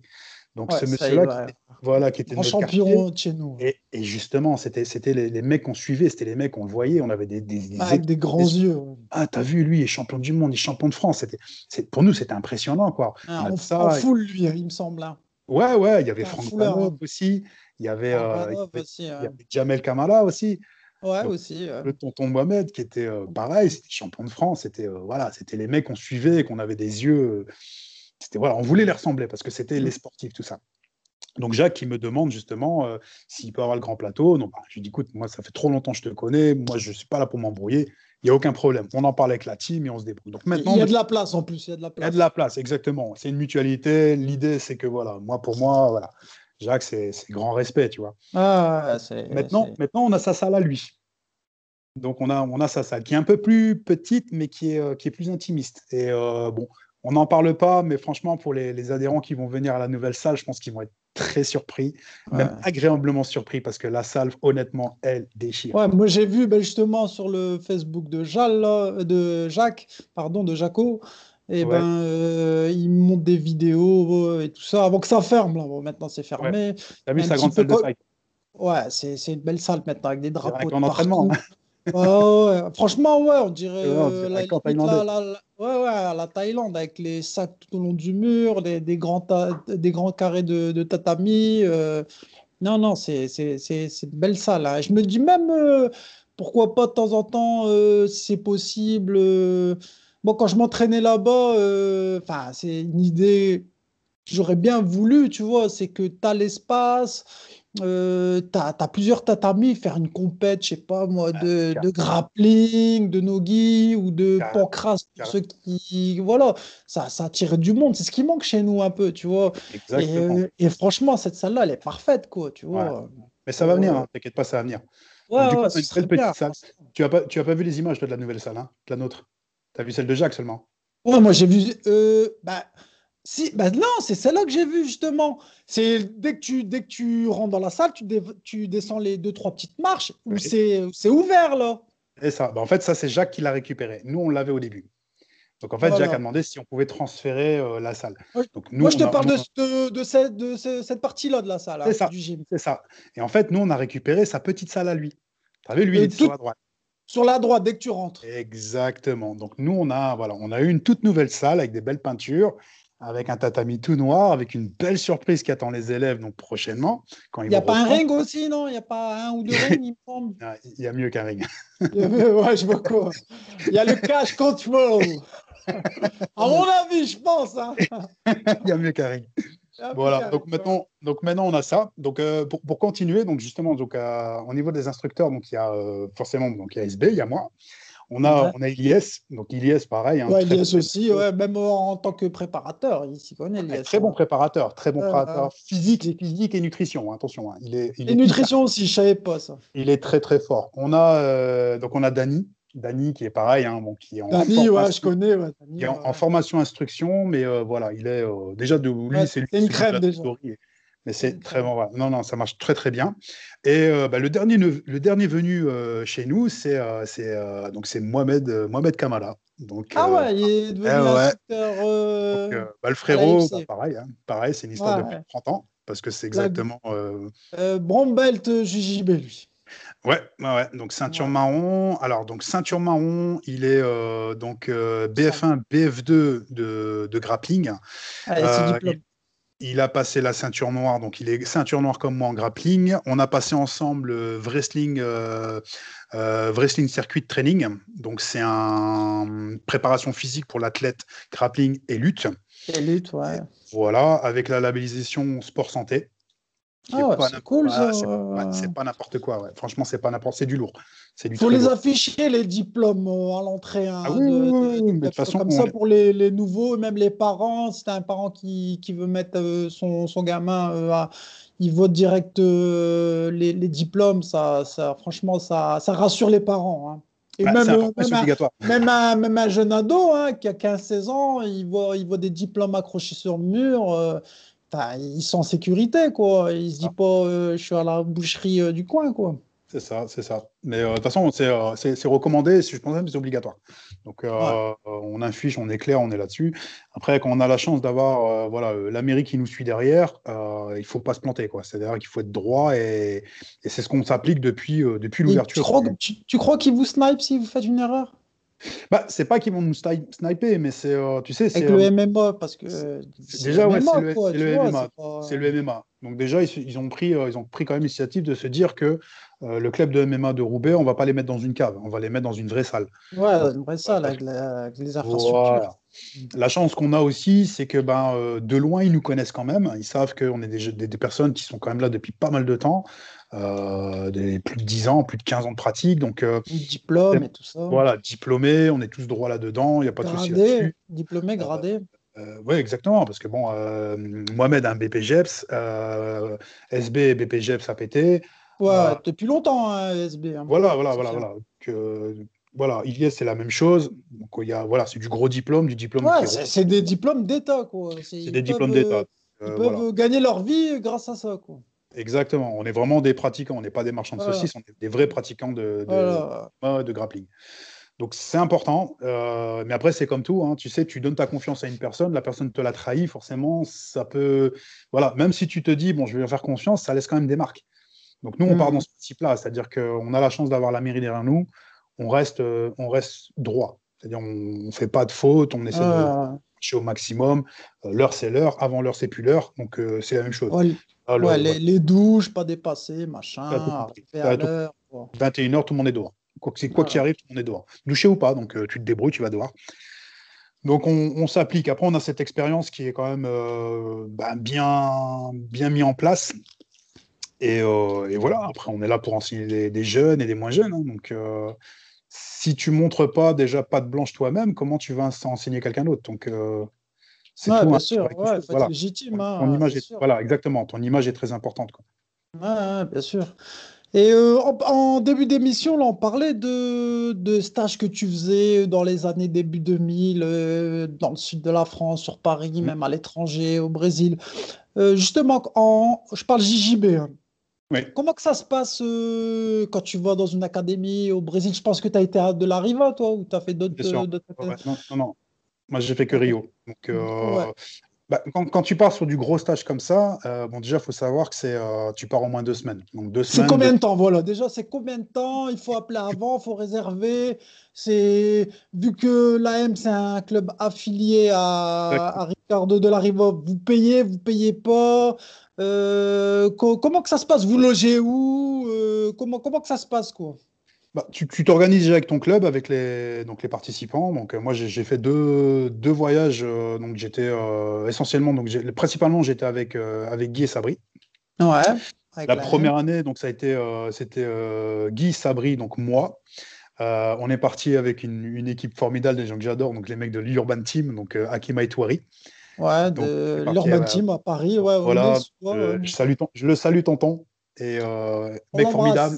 Ouais, mec formidable, un des meilleurs pédagogues de France. Euh, Ouais, moi, j'ai déjà fait, j'ai déjà fait des stages avec c'est lui une quand il est machine. euh, C'est une machine. C'est Ouais. une machine et il a une philosophie de vie qui, qui est impressionnante. Ouais, Il m'a expliqué ouais. des choses, il m'a montré des choses. C'est euh, voilà, Hakim, Hakim Tonton, c'est quelqu'un que je tiens vraiment au cœur. Donc on est parti avec eux, avec, avec son équipe de Nez, donc où on a passé euh, donc deux semaines où on s'est bien marré quand même, mais on s'est beaucoup très entraîné parce que euh, premier entraînement quand même 7 heures du matin, c'est compliqué. Euh, sinon au niveau logistique, ben il faut prévoir votre billet d'avion, il faut prévoir votre hôtel. Euh, bon, Ouais. un petit mail à- aux références, c'est quand même la moindre des choses pour expliquer. Ouais, quand voilà. même, ouais. ouais. On va arriver euh, de telle date à telle date, euh, voilà. Donc arrivé là-bas, hôtel, on va comme n'importe quel voyage, hein, on vous balance à l'hôtel. Comme si tu partais en vacances. Exactement, sauf que tu une là-bas. C'est ça. Donc euh, dès que le club ouvre, donc les Brésiliens, premier entraînement, c'est 7 heures du matin. hein. mais va pas croire que tu arrives là-bas et c'est café, euh, café chausson pomme. hein. Moi, je me suis tapé euh, des entraînements 7 heures du matin avec des mecs, les gars, je me suis demandé ce qui se passait. quoi. Ils avaient la dalle. c'est la guerre dès le matin, donc euh, c'est Ah la ouais, guerre. 7 heures. Ah ouais, ouais, pour certains, c'est la guerre. Et les gars, ils charbonnent deux heures, après ils prennent leur douche, ils vont bosser. hein. Donc, Ah ouais, euh, donc c'est ouais, sport, enfin la, la bagarre, enfin l'entraînement, la bagarre la avant le et après, quoi. je vais tra- ouais, exactement. Comme ça, les mecs, ils sont bien, bien Ouais, zen ils dans leur. sont, voilà, ouais. Ils ont Après, claqué leur mère euh, au sport. Ça. Après, chez, chez- ailleurs, je ne sais pas comment ça fonctionne, mais je sais que de la Riva, c'est un peu particulier. Donc, tu arrives, tu salues tout le monde, c'est la même des choses, hein, c'est euh, Ouais. le protocole. Petit échauffement très léger, mais vraiment euh, léger à la brésilienne, hein, ça parle plus Ouais, que et comment que s'échauffe. ça se passe là-bas, euh, enfin, chez Delariva, comment que ça se passe à un entraînement par rapport à chez nous, à la M, ou même, on va dire, du classique en France? Donc Ouais. c'est quoi? C'est euh, petit échauffement en équipe, c'est du drill, c'est euh, physique, après ça. technique? Tout ça. Franchement, je pense que le meilleur échauffement que tu as là-bas, c'est la température de... du soleil. Parce que moi, franchement, parfait. Non, mais tu fais un léger étirement vite fait, ça discute, ça fait la bise à tout le monde, tu vois. Donc après, de l'arriva, il dit OK, donc tout le monde dit OK. Il montre une technique qui est, euh, qui est le même système pendant une semaine. Donc il va montrer, admettons, un, contre, un contrôle genou, euh, donc genou-estomac avec contrôle genou plus contrôle du col. Et, euh, et à partir de là, en fait, il va te montrer, donc c'est la même toute la journée. Et après, selon les jours, les jours qui défilent, il va te Ouais. montrer la variante. Donc c'est-à-dire qu'en une semaine, il te fait un stage de deux heures. D'accord, ok, ouais. Donc il fait une première technique en début de semaine, il la Exactement. répète plusieurs fois dans la même journée, Sur la et journée. puis il rajoute euh, des accessoires qui suit, euh, qui Et précèdent ça, la fait, technique euh, voilà. au fur et à mesure. Voilà, il crée en fait, il crée un départ d'un com- complexe tactico-tactique et après il fait un rayonnement total sur le sur le CTT. Tu vois. Et, euh, mais comme lui, lui c'est son boulot, donc il fait une première séance le matin et euh, je pense que l'après-midi ça démarre à 16h et le dernier Mhm. cours il est à 20h. Donc t'imagines et c'est à chaque fois c'est une heure. Ah, Après tu peux rester toute la journée si ça te chante. hein. Donc euh, petite technique, une fois que tu l'as assimilé, tu t'assois contre le mur. Et une fois que tout le monde est sur le mur, c'est parti pour la bagarre. Donc il place toi avec toi, toi avec toi, toi avec toi, toi avec toi. C'est lui qui choisit. euh, ton- ça. C'est ça. Et, et ce qu'il faut savoir aussi, hein, je pense qu'à mon avis, ça se passe aussi un peu partout, c'est que chez Dolariva, tu vas tourner avec des gens de ta couleur. C'est-à-dire que si tu es une blanche, si tu es une bleue, il n'y a pas forcément l'intérêt d'aller au Brésil parce qu'il y a largement le niveau en France pour pouvoir tourner avec ce genre de grade. Jusqu'à la même la violette, hein, sans problème. Moi, je me souviens, j'ai fait mon premier stage en violette. J'ai combattu que des violettes. Euh, j'ai combattu des violettes, des marrons et ils m'ont testé, ils m'ont- une fois avec une bleue. Là-bas en au fait, Brésil. Au Brésil, ouais. Donc j'ai eu un grade bleu, donc qui était inférieur à moi. Bon, moi, dans ma tête, je me suis dit, je suis plus fort que lui techniquement, ça sert à rien de le charbonner.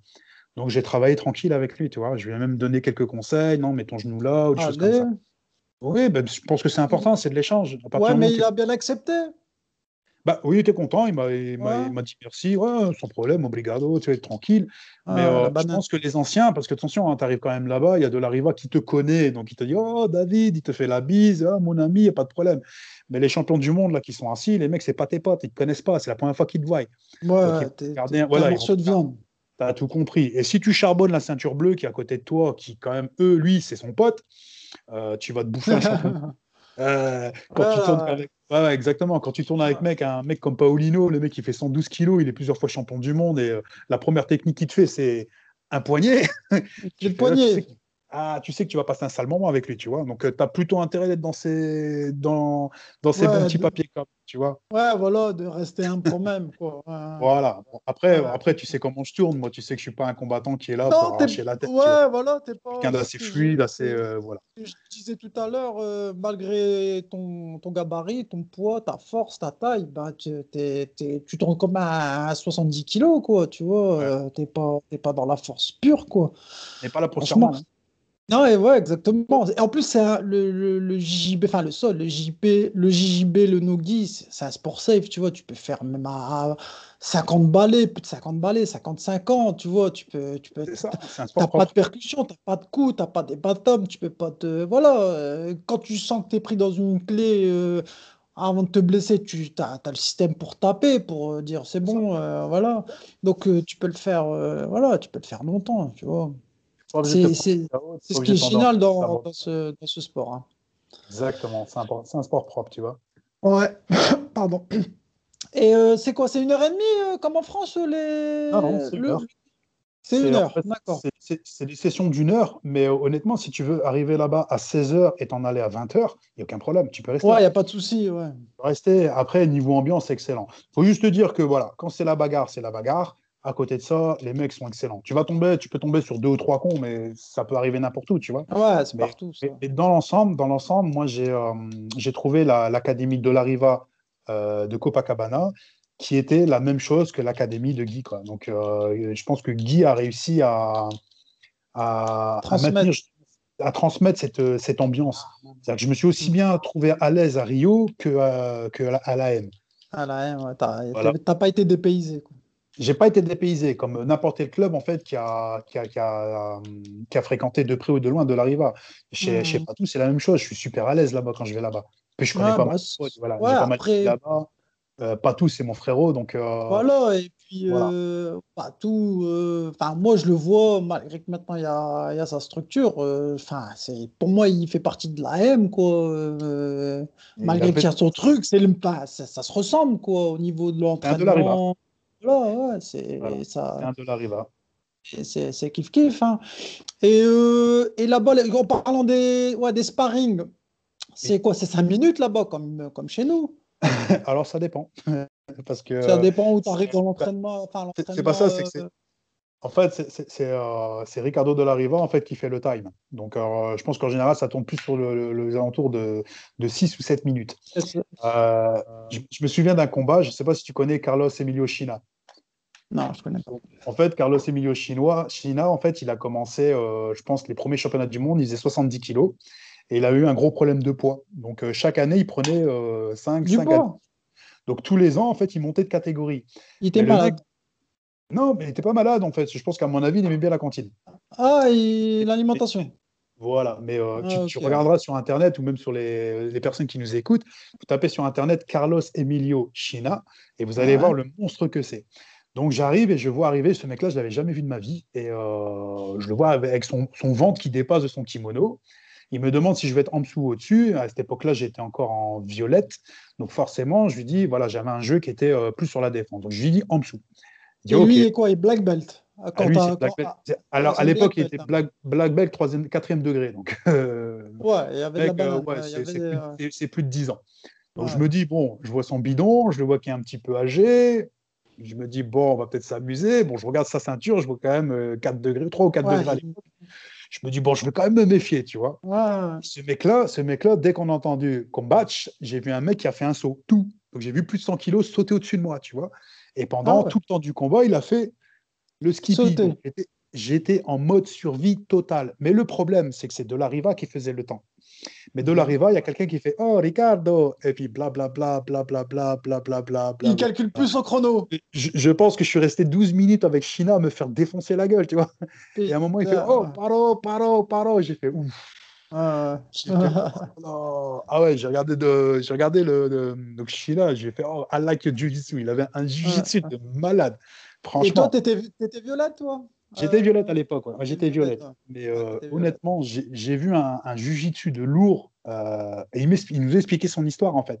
Qu'au début, il commençait de léger. il- et le mec, il bouge comme un mec de 70 kilos. C'est Ah ouais. impressionnant. Il gardé un, un peu son, son jeu de poids léger. C'est ça, c'est ça. Je suis resté en contact avec là. Là, récemment, il a fait un, un bon cutting. Il a repris euh, un beau petit physique là. Là, il devient intéressant. Mais euh, bon, je pense que Carlos, euh, Carlo, moi j'ai quoi? J'ai 40, euh, j'arrive sur 43 ans. Et, il dépasse la cinquantaine, je pense. hein. Ah ouais, ok. Voilà. Et Ah. il est toujours là, quoi. Il est toujours là, à charbonner, quoi. Je pense qu'il est un petit peu plus jeune qu'Elvesio Pena.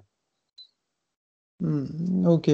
Et comment que ça se passe? Enfin, moi, je me suis posé la question euh, quand, quand j'étais, enfin, quand je venais à l'AM, là, hors Covid, là. euh, euh, comment que ça se passe, une affiliation, euh, je veux dire, avec au Brésil, surtout au Brésil, quoi, où c'est pas le même, euh, c'est pas, c'est c'est pas en France, quoi, tu vois, comment, Ouais. comment que ça se passe pour être affilié à une académie au Brésil? C'est sélectionné, c'est il choisit. Non, non, pas forcément, pas forcément. Après, ça marche avec l'affiliation. Après, bon, il y a toujours une histoire d'argent. Ça, c'est euh, Tu systématique. payes, euh, tu payes Ouais, l'affiliation. ouais. Alors, ça ne veut pas dire que tu payes ton grade, attention. hein. On, on parle, Ouais, parle voilà, d'une a- d'une reconnaissance. Euh, dans notre cas, nous, euh, ce qui se passe, c'est que depuis quelques années, De La Riva est devenue une marque. Donc, euh, à l'époque, à l'époque, il n'y a pas de problème. Tu te faisais affilier comme un référent euh, sans problème. Donc, il y a une différence entre un référent et une affiliation. Donc, euh, le référent, c'est un peu moi, mon système à moi. C'est-à-dire que moi, j'ai trois, deux écoles au Maroc. Donc, la, la Ouais, base- il me semble ouais, que j'ai déjà vu une fois sur, euh, sur Marrakech, je crois qu'il y avait ouais, une, une école de jiu-jitsu by Daoud. il y a- y y deux sections. Donc, la, la Badger Team, qui, Mhm. euh, donc, demandé il y a quelques années si je voulais devenir leur référent. Donc là-dessus, il n'y a aucun souci. Je suis en fait, euh, je suis référent 2 et, euh, et c'est moi qui donne les grades. Donc plus, plus au niveau des deux instructeurs. D'accord? Bon, après, euh, par rapport justement, ils demandent souvent que je leur donne aussi à, à leurs élèves. Je le Ouais. fais pour. voilà. Bon, après, moi, je sais, j'ai entièrement confiance. Les deux, les deux là sont ceinture violette. Les gars, c'est des machines. Honnêtement, c'est des machines. Des, prendre des Ah monstres ouais. techniques, ça travaille. Ah ouais, ouais, ça travaille très, très bien. Il y a un bon niveau là-bas? Il y a des lions, honnêtement, il y a des lions, c'est des lions. Et il faut juste savoir, c'est que euh, eux, ils ont un système qui est très simple, c'est qu'ils ont, sur une semaine, ils ont six entraînements. Donc, sur ils une semaine? Ouais, c'est une fois par jour quasi. ils sont pratiquement, ils ont juste le dimanche pour dire de. Parce que Ouais, les salles ouais, repos. et ils s'entraînent tous les jours, quoi. Tous les jours. Moi, je vais faire quand je fais des, des- des stages là-bas, donc je vais là-bas. Donc, euh, soit j'essa- j'essaie, bon, avant Covid, j'essaie d'y aller à deux à trois fois par an chez eux. T'interviens là-bas directement? J'interviens, j'interviens, on fait des espèces de petits séminaires pour les aider. Après, on essaie de jauger plus ou moins le, le niveau des, des gars. J'en tu discute les, vois, avec. tu les vois les tourner, les mecs là-bas, les blanches, les bleus, les Je violettes tourne avec euh, eux. Moi, moi, j'y vais carrément, je tourne avec eux, moi. Donc, euh, il me dit, bah, lui, on aimerait essayer de le passer en bleu, lui en mettant, euh, tu vois, il n'y a pas énormément de, de gradés là-bas, mais euh, je, je dis OK, donc je regarde d'un coin de l'œil comment il, dé- comment il se débrouille. Après, je vais avec lui pour le faire tourner, pour voir comment il peut se démerder si j'arrive à le piéger. Et après, je détermine savoir s'il a le niveau ou pas. C'est un peu ton test à toi. C'est pas. Ouais, voilà. Ah, Moi- moi- voilà, tu leur fais pas euh, comme Un moi passage de j'ai vu à la M, voilà, un passage de gra- de. j'ai subi, un- tu toi, es sur le terrain, sur le tatami, tu les vois tourner comme si de rien n'était, comme si c'était un entraînement. c'est ça. Mais il faut Ouais. savoir que je reste quand même pratiquement deux semaines avec eux. Donc, Ouais, euh, voilà, j'ai le temps, j'ai le temps de voir comme ça, et, euh, et après j'ai aussi confiance entre en Ah, deux, ouais. deux instructeurs. Ouais, aux, Donc, euh, instructeurs de là-bas. Si Samy ou Hassan me dit, euh, écoute, lui j'aimerais bien le passer, qu'est-ce que tu en penses La décision m'appartient, ça c'est clair. Ouais, c'est tout. Si tu me dis non, c'est non. Je regarde, je tourne un petit peu avec, j'essaie de voir, je fais passer une ou deux techniques, je lui dis, bah écoute, fais-moi un juji, je voudrais voir un truc comme ça, ou montre-moi un contrôle, montre-moi une stabilité, Ouais. est-ce que tu as un système? Ouais. Donc il me montre. Renversement. hein. Exactement, ouais, je peux leur poser des petites questions, des petites questions pièges, euh, et je regarde un peu comment ça fonctionne. Et après, le, le vrai ressenti, c'est quand je tourne avec. Parce que, bon, en tant que ceinture noire, tu peux te permettre de lui mettre des Ah. pièges et voir Mm. comment il va réagir. Donc, euh, au-delà de ça, en général, en fin de stage, on essaie de faire un, un stage un peu plus national. Donc, euh, on a eu cette chance-là où on essayait de. J'ai fait un stage avec 70 élèves. Ah, il y a d'autres clubs qui sont venus Voilà, participer eu, au stage. il y a des gens de Rabat, des gens de Casa, il y a eu des, même des, des gens en fait qui n'avaient absolument rien à voir avec le jiu-jitsu brésilien. Donc on a fait ce qu'on appelle un, multi, un multisport. Donc on avait fait un- une petite session avec du, du MMA, du grappling, et on, on les a ramenés au jiu-jitsu brésilien. Donc l'idée en fait c'était de créer justement une caisse pour, euh, pour le développement du, du club. Faut savoir que c'est euh, la Badger Team en fait c'est pas euh, un club dans les beaux quartiers. C'est ce qui m'a vraiment attiré dans le système, c'est que on est, on est vraiment dans les quartiers roots, quoi. On est du côté de Daouda, on n'est pas à Guélise, on n'est pas Mm. au Nivernage où, où ça pèse un peu plus. Moi, je connais pas, moi, le Maroc, jamais. Bah, En gros, moi je t'explique, Marrakech, Marrakech, il y a, voilà, il y a, il y a, il y a, il y a la Médina, il y, a, euh, il y a les quartiers de Daouda, tout ça, où c'est beaucoup Mm. plus populaire, et Ouais. après il y a le Haut-Vernage, donc ce qu'on appelle Guélis, tout ça. Et Mm. eux, c'est vraiment, voilà, c'est les gens du peuple, c'est des gens qui n'ont pas d'argent. Euh, là, je vois bien mes deux, mes, deux, mes deux références sont des gens magnifiques. Euh, ils prennent des cotisations, ils se payent absolument pas avec. hein. C'est juste qu'en fait, s'il y a un jeune qui n'a Pour pas faire d'argent, vivre le même, pour faire vivre le club. pour Tu es faire obligé de faire des petites. Enfin, tu ne vas pas leur demander 400 euros l'année. Ils sont- à pour quoi euh, sont la pérennisation du club, tu es obligé de demander un petit, un petit truc quoi, pour, euh, le matériel. euh, voilà. Ils payent 150 dirhams par mois. Je pense qu'ils sont à 1000, euh, même pas, je crois, ouais, c'est euh, c'est 150 euros l'année.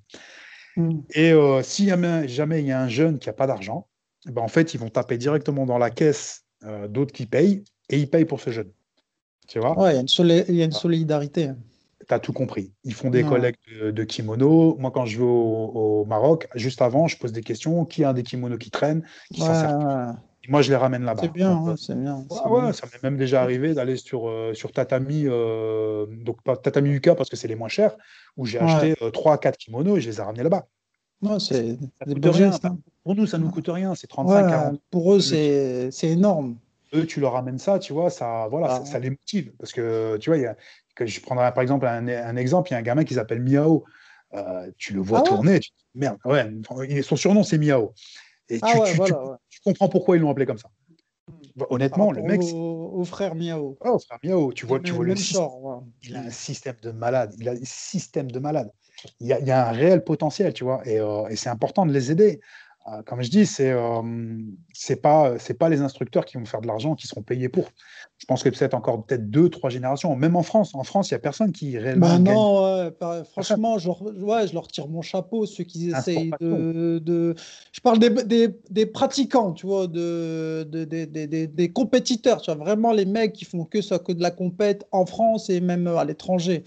C'est, pour moi, je vais pas te mentir, hein, c'est perdu d'avance. Ils font un combat euh, perdu d'avance, tu vois. Tu peux pas vivre de ça, tu vois. C'est, pas. Voilà, ils aiment. Ils, ils font des sacrifices, euh, comme on a dit en début, des sacrifices euh, financiers, des sacrifices euh, familiales, euh, même peut-être professionnels. Ils, peut-être, ils loupent d'autres trucs derrière, tu vois.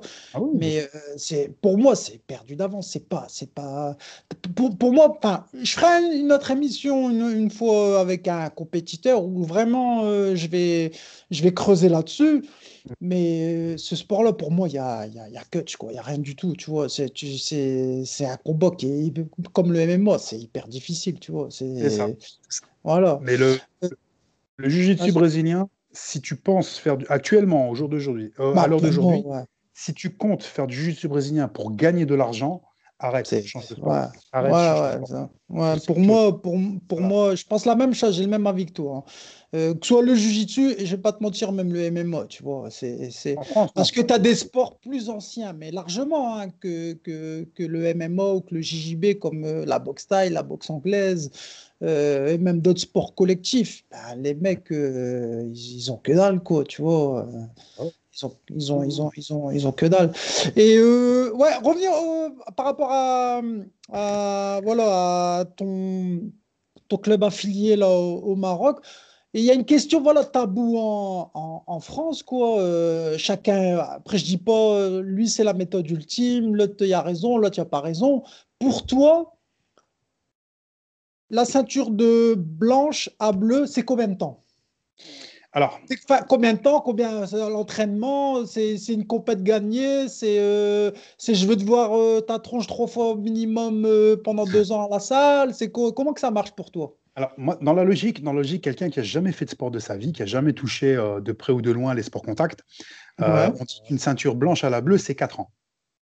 D'accord? Blanche à bleu pour toi, c'est 4 ans. C'est blanche. bah, sur, le, sur un protocole simple, c'est 4 ans. Euh, Ça, c'est le protocole ou c'est toi ça? Non, non, c'est un protocole. C'est un protocole. Ah. Pourquoi? Donc moi, moi, je peux pas m'a- m'a- m'afficher là-dessus parce que moi, je suis arrivé en 2004, 2006, entre 2004 et 2006, non 2006, excuse-moi, chez Guy. Mhm. Et euh, Ouais. de blanc à bleu, je crois que j'ai même pas j'ai même pas mis deux ans. Mais je suis arrivé en tant que sportif, donc de haut niveau de base, où euh, je commençais déjà un petit peu à toucher au grappling, où j'avais des, des facilités physiques euh, dans la souplesse et j'avais des facilités aussi mentales dans le sens où j'avais un système d'assimilation qui était euh, rapide. Rapide. Si on prend donc Sabri Taleb, Walid Seguir et moi, on a été ceinture noire en six ans et demi. Ouais, c'est rien du tout pour le JJB. Voilà. Mais si tu calcules le nombre d'entraînements de 6 ans et demi, dans les 6 ans et demi, on s'est entraîné comme si on s'était entraîné 10 ans facile. Ouais, c'était euh, plusieurs entre fois. c'était- Entraînement sur entraînement, les stages, euh, les bootcamps et compagnie, euh, on a pris tout ce, qui pre- tout ce qui traînait, on les a pris. Tout ce qui traînait. Après, tu rajoutes aussi, je te l'ai dit, hein, je- je- comme je te l'ai dit tout à l'heure, moi je fais partie d'une promotion où ça m'a facilité la vie. Parce que quand tu as, des partenaires comme ça qui sont là, Comme les- ça, de qualité. ouais. c'est des binômes, les gars. C'est les mecs qui sont là pour, pour, pour te faire la Mm. misère. Ils ont des niveaux de fou. Donc, tu es obligé de progresser avec ces gens-là et tu progresses très vite. Tu progresses très, très vite. Donc, euh, voilà. Pour moi, normalement, c'est ouais, quelqu'un qui n'a jamais rien fait, c'est euh, c'est 4 ans. Il y en a qui vont s'attacher à ça. Euh, on va prendre par exemple l'exemple de mes, de, de mes gars au Maroc. Les mecs, ils s'entraînent six fois par semaine. C'est énorme. Six hein. fois par semaine. Tu prends 4 ans sur un, un entraînement basique. Le mec, il vient, voilà, il sort du boulot, il s'entraîne peut-être deux, trois fois par semaine. Et euh, il a un taf derrière, tu vois. Donc, euh, pour lui, voilà, c'est un Ouais, c'est un sport loisir, c'est pas. Voilà, tu vois, Il fait, tu son, vois. il fait son training après le boulot, deux fois dans la semaine, et après, voilà. Voilà. il... Ouais, il vient décompresser, tu vois, il vient décompresser. Voilà, ouais. Euh, ces jeunes, ces jeunes là-bas, c'est leur échappatoire. Tu vois, c'est euh, bon, Maroc, c'est joli, hein, Marrakech, c'est beau, mais si t'as pas d'argent, c'est la galère. Mec, Ouais. entre 300 et 500 euros par mois. C'est, euh, il s'accroche, quoi. Tu vives à la marocaine, à la marocaine, c'est-à-dire bien, bien, bien serrer la ceinture. Tu peux t'en sortir, hein, mais tu manges qu'au marché. Eux, eux, en fait, c'est dans, dans leur vie, il y a le soleil, c'est pas mal. C'est franchement, c'est bien. Moi, franchement, je pourrais y vivre, j'y vais sans problème. Mais euh, Mais en fait, c'est vraiment leur manière de s'évader. Donc, euh, et puis c'est la même chose, c'est que la fraternité là-bas, je crois qu'elle est encore plus forte ici. Enfin, elle est encore plus forte que ici. C'est-à-dire que là-bas, c'est, ils sont comme ça, tu vois. C'est des frères d'armes, c'est des frères musulmans, c'est dans la culture. Ouais, c'est peut-être culturel. c'est ce que tu vois, c'est culturel. Tu, moi, j'ai senti cette, euh, cette fraternité là-dedans. C'est juste hallucinant, quoi. C'est une belle équipe, c'est un joli club, c'est incroyable. Franchement, c'est incroyable. Moi, j'ai voilà, Marrakech, c'est magnifique. Ouais. Donc, comment Et tu peux ouais. dire ouais, tu vas attendre 4 ans, 5 ans ou 6 ans pour passer bleu? Euh, Moi, quand j'ai démarré C'est avec- long, hein, 4 ans. C'est- très long. C'est long. hein. Quand, quand ils m'ont demandé euh, au tout début, je suis parti en vacances sur un coup de tête. C'est-à-dire qu'en fait, euh, pour l'histoire, c'était le, le neveu d'Alex qui faisait ses études de kiné à Marrakech. Et il disait, ouais, moi je suis sur Marrakech, euh, je m'entraîne, mon entraîneur il s'appelle Samy, et puis bah, vous venez à l'occasion. Donc il propose ça à Romain et à moi. Et Romain, on s'est regardé, on dit, bah vas-y, chiche. Romain, il m'appelle, il m'a dit, j'ai deux billes, on y va. Donc on est parti là-bas. Donc on est parti cinq jours à Marrakech, on a dormi chez le, chez le neveu d'Alex. Et on a connu euh, donc Samy, on a discuté ensemble, on a vraiment bien accroché. euh, tu sais comment ça fonctionne, hein, une ceinture noire de, enfin un, un plus gradé qui vient dans un club, c'est forcément lui qui va donner. euh, on, pro- on le propose toujours à donner le cours, De cours, ouais, ouais. par respect par rapport à ça. respect. Mm, Donc mm. j'ai donné des cours, je leur ai montré deux trois petits trucs, ils ont dit ah c'est génial, en plus c'est pédagogique, c'est bien précis. Ouais, ouais. et, et en fait, il m'a dit, bah écoute, il m'a dit, si à l'occasion tu reviens au Maroc, bah, ce serait cool qu'on se revoie. Moi, j'ai dit à ma petite femme, à ma fille, euh, enfin à ma petite femme, parce qu'après année, je suis parti avec elle. Donc, euh, bah, je lui dit, écoute, ce serait cool, on part euh, à Marrakech pendant deux semaines pendant les vacances. Je en plus euh, 40, 45 degrés, tu vois, c'est sympa. Ouais, ouais, ouais, c'est un beau décor, faut pas se mentir Voilà. aussi. un, un de ses élèves qui me dit, euh, il me dit, écoute, moi pour le moment je suis aux États-Unis, euh, je peux te louer euh, mon appartement. Donc mon appartement entre guillemets, parce qu'en fait c'était petite villa dans une résidence collective, grosse piscine, sécurité. La, la palmeraie, quoi. Ouais, c'est exactement ça. C'était voilà, c'était, ouais, franchement, c'était top. Donc, je suis parti là-bas en vacances et puis on s'est entraîné avec eux, ça s'est bien passé. Et puis un soir, il me dit, ouais, on aimerait te parler. Donc, euh, on en discute. Il me dit, écoute, on aimerait bien que tu deviennes notre référent parce que on aime vraiment bien ta philosophie. On, on se retrouve euh, l'un dans l'autre. fais, euh. Et ils ont bien aimé en fait euh, la personne que j'étais. Ils ont surtout compris que j'étais pas là pour faire du business. Donc je leur ai dit parce que moi je suis toujours dans le même truc. Je dis moi à mon âge je ferai jamais d'argent dans le MMA, dans le jiu brésilien. Je peux que donner mon savoir. C'est la seule chose. Je dis bien le donner, je le vends pas. hein. Ouais, c'est, très important là, ce que tu dis, à donner un savoir, euh, enfin, euh, donner son savoir, entre guillemets, euh, bah, ça se calcule pas en sous, quoi, tu vois. euh. C'est- du et temps. tu laisses c'est- une c'est- indélébile, quoi, tu vois. Voilà, c'est ça, c'est ça. Et le savoir, tu sais, la- la- le savoir, c'est la seule chose où, euh, que tu peux donner tout en, tout en le gardant. Tu vois, si j'ai 10 euros, Ouais, je, voilà. ouais, je les ai ouais. plus. Mon savoir, je peux te le donner et je le garde en même temps. Ouais, c'est la même, c'est la seule chose en fait qui, qui, qui s'accroît. C'est-à-dire que Ouais, j'ai une vrai. connaissance, je la donne, donc on est deux à avoir la même connaissance, et ainsi de suite. Et en fait, c'est Mm. la seule chose qui arrive à se développer, le savoir. Savoir, c'est très important dans la vie. Et euh, donc, il me dit, est-ce que tu veux devenir mon, notre référent? Et euh, je leur ai dit, bah écoute, euh, ouais, pas de souci, tu vois. Et euh, le seul truc, c'est que quand je les ai vus tourner en tant que ceinture bleue, ça faisait euh, je sais plus combien d'années qu'ils tournent en ceinture bleue. Je leur ai dit, écoutez, je dis, vous n'avez pas le niveau d'une bleue. Je dis, vous êtes t'es les gars.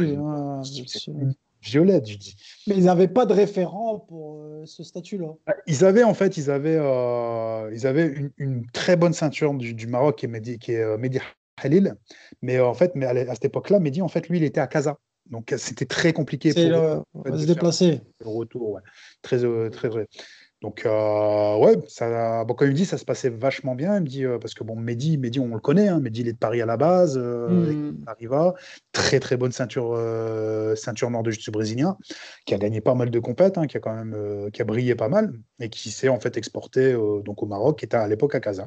Et c'était très compliqué parce que bon, Marrakech-Casa, il y a quand même de la route. hein. Donc pour aller faire un de deux heures ou quelque chose comme ça, c'est ça, ça coûte quoi. Ça restait un complexe. Donc je ne sais pas comment ils se sont, euh, je pense qu'ils Arrangé. se sont arrangés entre eux. hein, et euh, après, il n'y a rien qui t'empêche de, de changer de référent. hein, c'est euh, ouais. Moi, j'ai vu le projet, j'ai vu. euh, moi, je, je travaille surtout. Moi, en fait, je, moi, je fonctionne à l'affectif. hein. C'est Ouais. quelqu'un qui, s'attache vite, peut-être trop vite. C'est peut-être un, un de mes grands défauts. Ouais, ouais. Parce que voilà, du Au coup, feeling, ouais. Voilà, ça, peut, ça peut me jouer énormément de, de tours. C'est Ouais, que c'est vrai. ouais. Faut être euh, un peu méfiant aussi des fois. pas forcément avec de grosses attentions. Donc, euh, Ouais. j'en ai, euh, voilà, j'en ai, j'ai déjà payé pas mal de fois ce, ce- cette qualité ou ce défaut que j'ai chez moi, en fait. Mais voilà, Mm. moi, je travaille énormément sur l'émotion, sur l'affectif et je m'attache très rapidement. Donc, euh, et depuis, en fait, je suis avec eux. Donc, euh, moi, ce que j'essaie de faire, c'est que, bon, là, vu qu'il n'y a plus de salle, c'est compliqué. Mais euh, une fois par semaine, en fait, je me, je m'enregistre avec Saïd. Euh, donc, on fait une technique. Donc, on fait une technique, on la balance par Messenger, ils essaient de, de l'étudier.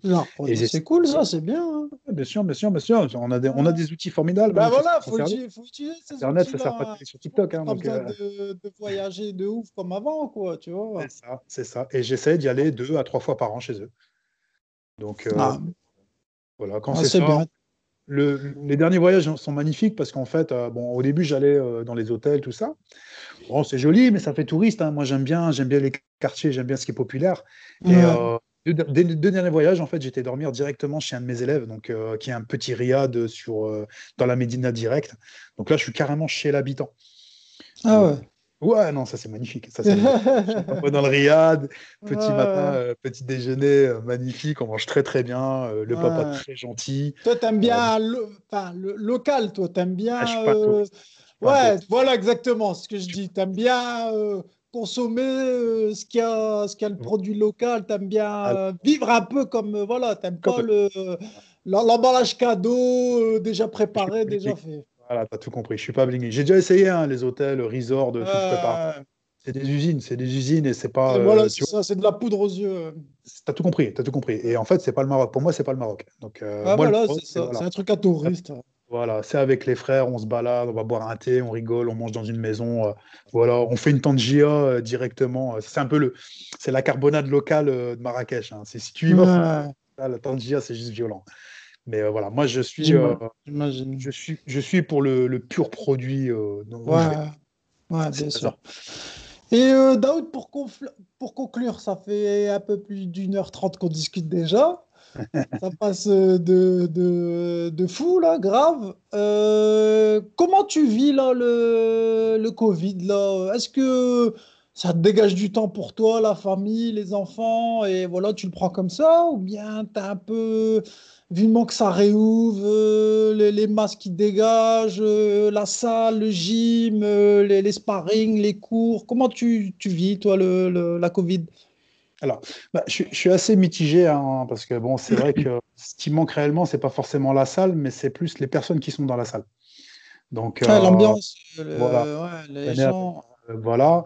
Euh, bon, je sais pas si je devrais le dire euh, en live, mais bon, je pratique, je pratique quand même du jiu-jitsu brésilien.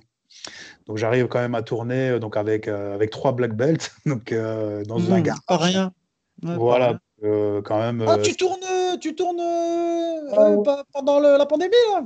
avec euh, Mouloud Sadegh, avec Thomas Wattel et avec Sabri Taleb. Donc, euh, D'accord, ok. et tu connais les trois personnages, tu connais le niveau qu'ils ont. ah, c'est des ceintures noires, ouais, ouais, bien sûr. Voilà, ouais, et- black belts, euh, on est à 4 et puis on a encore deux élèves de Saint-Lenoble qui débarquent, donc une blanche, une bleue. Donc je Vous faites ça combien de, dire combien, de- combien de fois par semaine? deux fois par semaine. Donc euh, deux fois, deux fois par semaine. Euh, je fais de la muscu. On a repris la musculation donc à Ginkgo, donc chez Stan C'est Martin. ouvert, et- c'est ouvert, oh, la salle est en fait, c'est un- Alors, en gros, c'est un club privé. Donc, club privé qui est euh, qui devient en fait euh, nécessité de santé. Et Ouais. tout simplement, si tu voir ton médecin, tu lui dis, bah, tu as des petits problèmes de dos, il va te faire une attestation qui te permet d'aller faire de la muscu. Ok, ouais, c'est ouais, sous atte- attestation, quoi. Ouais. Voilà, tu peux pas attestation, comme ça, j'ai envie de Tu faire peux faire un peu de sport. Euh, bon, dans un sens, c'est- pas, pas des mensonges parce que euh, le fait de tourner avec des black belts, tu vas tourner à 80% de ta force. C'est 80% Mhm. mental. Ouais, ouais, c'est un piège, tout ça, donc tu, physiquement, tu vas boucher 20%. Et, euh, et le lendemain, en fait, j'avais vraiment mal au dos, j'avais mal un peu partout, donc il me manquait un peu voilà, de tonicité, un peu de cardio, tu sais, ça manquait de gainage. Ouais, ça fait longtemps, puis même euh, ça dure ce truc-là. Ah, hein. Pratiquement un an, alors, au mois de mars, Ah. ça fait un an qu'on est dans cette, Voilà, c'est ça, ouais. Au mois de mars, ça va faire un an. Euh, euh, après, vous voyez, forcément, ça dégage un peu de temps. Euh, ça permet de revoir certaines choses essentielles. C'est-à-dire que bon, bah, tu as une vie qui va assez rapidement. Tu n'as peut-être Mm. pas forcément euh, le temps de cuisiner. Euh, là, moi, je, fais, je, fais, je fais la cuisine. Je suis pas mauvais, je me débrouille assez. Donc, Ouais, j'ai déjà vu des trucs que tu postais, ça a l'air d'être pas deg. on peut se permettre de faire énormément de frais. Donc, on est, ouais, je pense qu'on est à 95% euh, exclusivement de frais. Ça passe, euh, ça passe donc de l'alimentation salée au, au sucré. Donc, euh, on est aux petits gâteaux qu'on fait nous-mêmes. On... Voilà. Ouais, Ma petite femme, elle consomme, elle fait bien manger aussi, donc on se débrouille bien. c'est bien. Euh, sinon, après, c'est pareil. hein. L'avantage, c'est qu'on est tous des sportifs à la maison. Donc là, je te prends juste le cas de mercredi. Mercredi, on se réveille, petit déjeuner, on descend, on prend les vélos, on est parti, quoi. Ouais, ouais, vous Petite dépensez, c'est bien. randonnée. Euh, moi, l'avantage où je suis, c'est qu'il y a le canal juste à côté où tu peux monter jusqu'à Lille comme ça sur le, les chemins. Ça Hmm. peut être très très loin. Donc, euh, on reste dans le sport quand même. hein. Donc euh, voilà. Ouais, c'est bien. C'est voilà, bien. Puis tu peux, voilà, tu peux faire plusieurs, plusieurs d'autres choses que tu faisais pas avant, donc euh, Mm. qui s'adaptent. Et après, bon, je t'avoue que j'ai hâte, j'ai hâte. vu De la salle reprendre qu'on ton- a, voilà, Ouais. vu la salle qu'on a, ça me donne envie.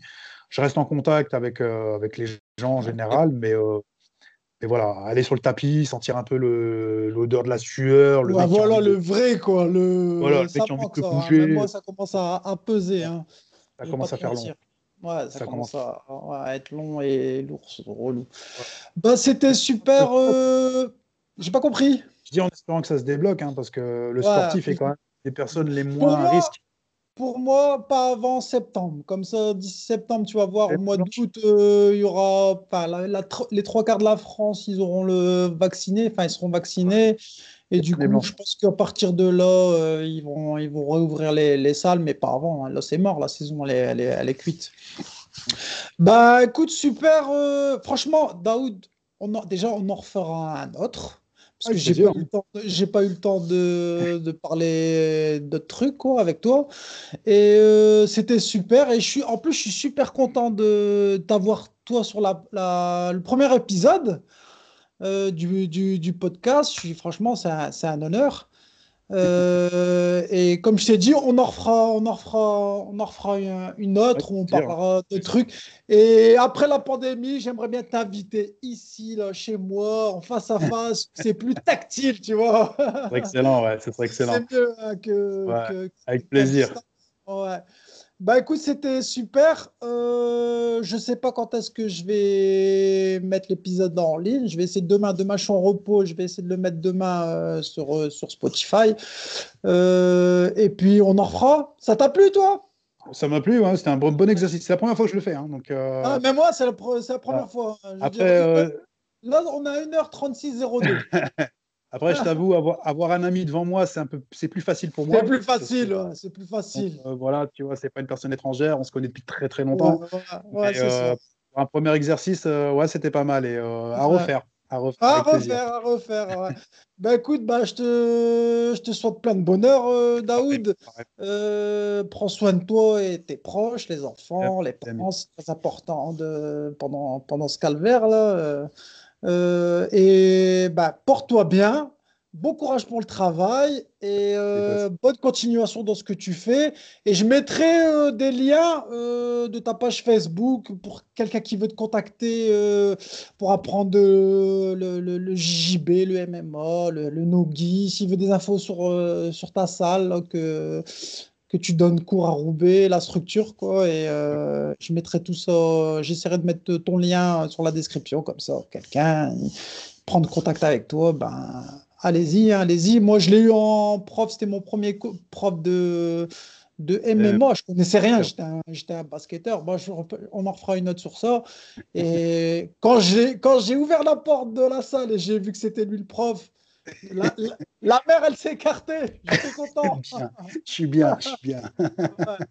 Bon, la- Daoud, Ouais, on, on- on se laisse et on se capte bientôt.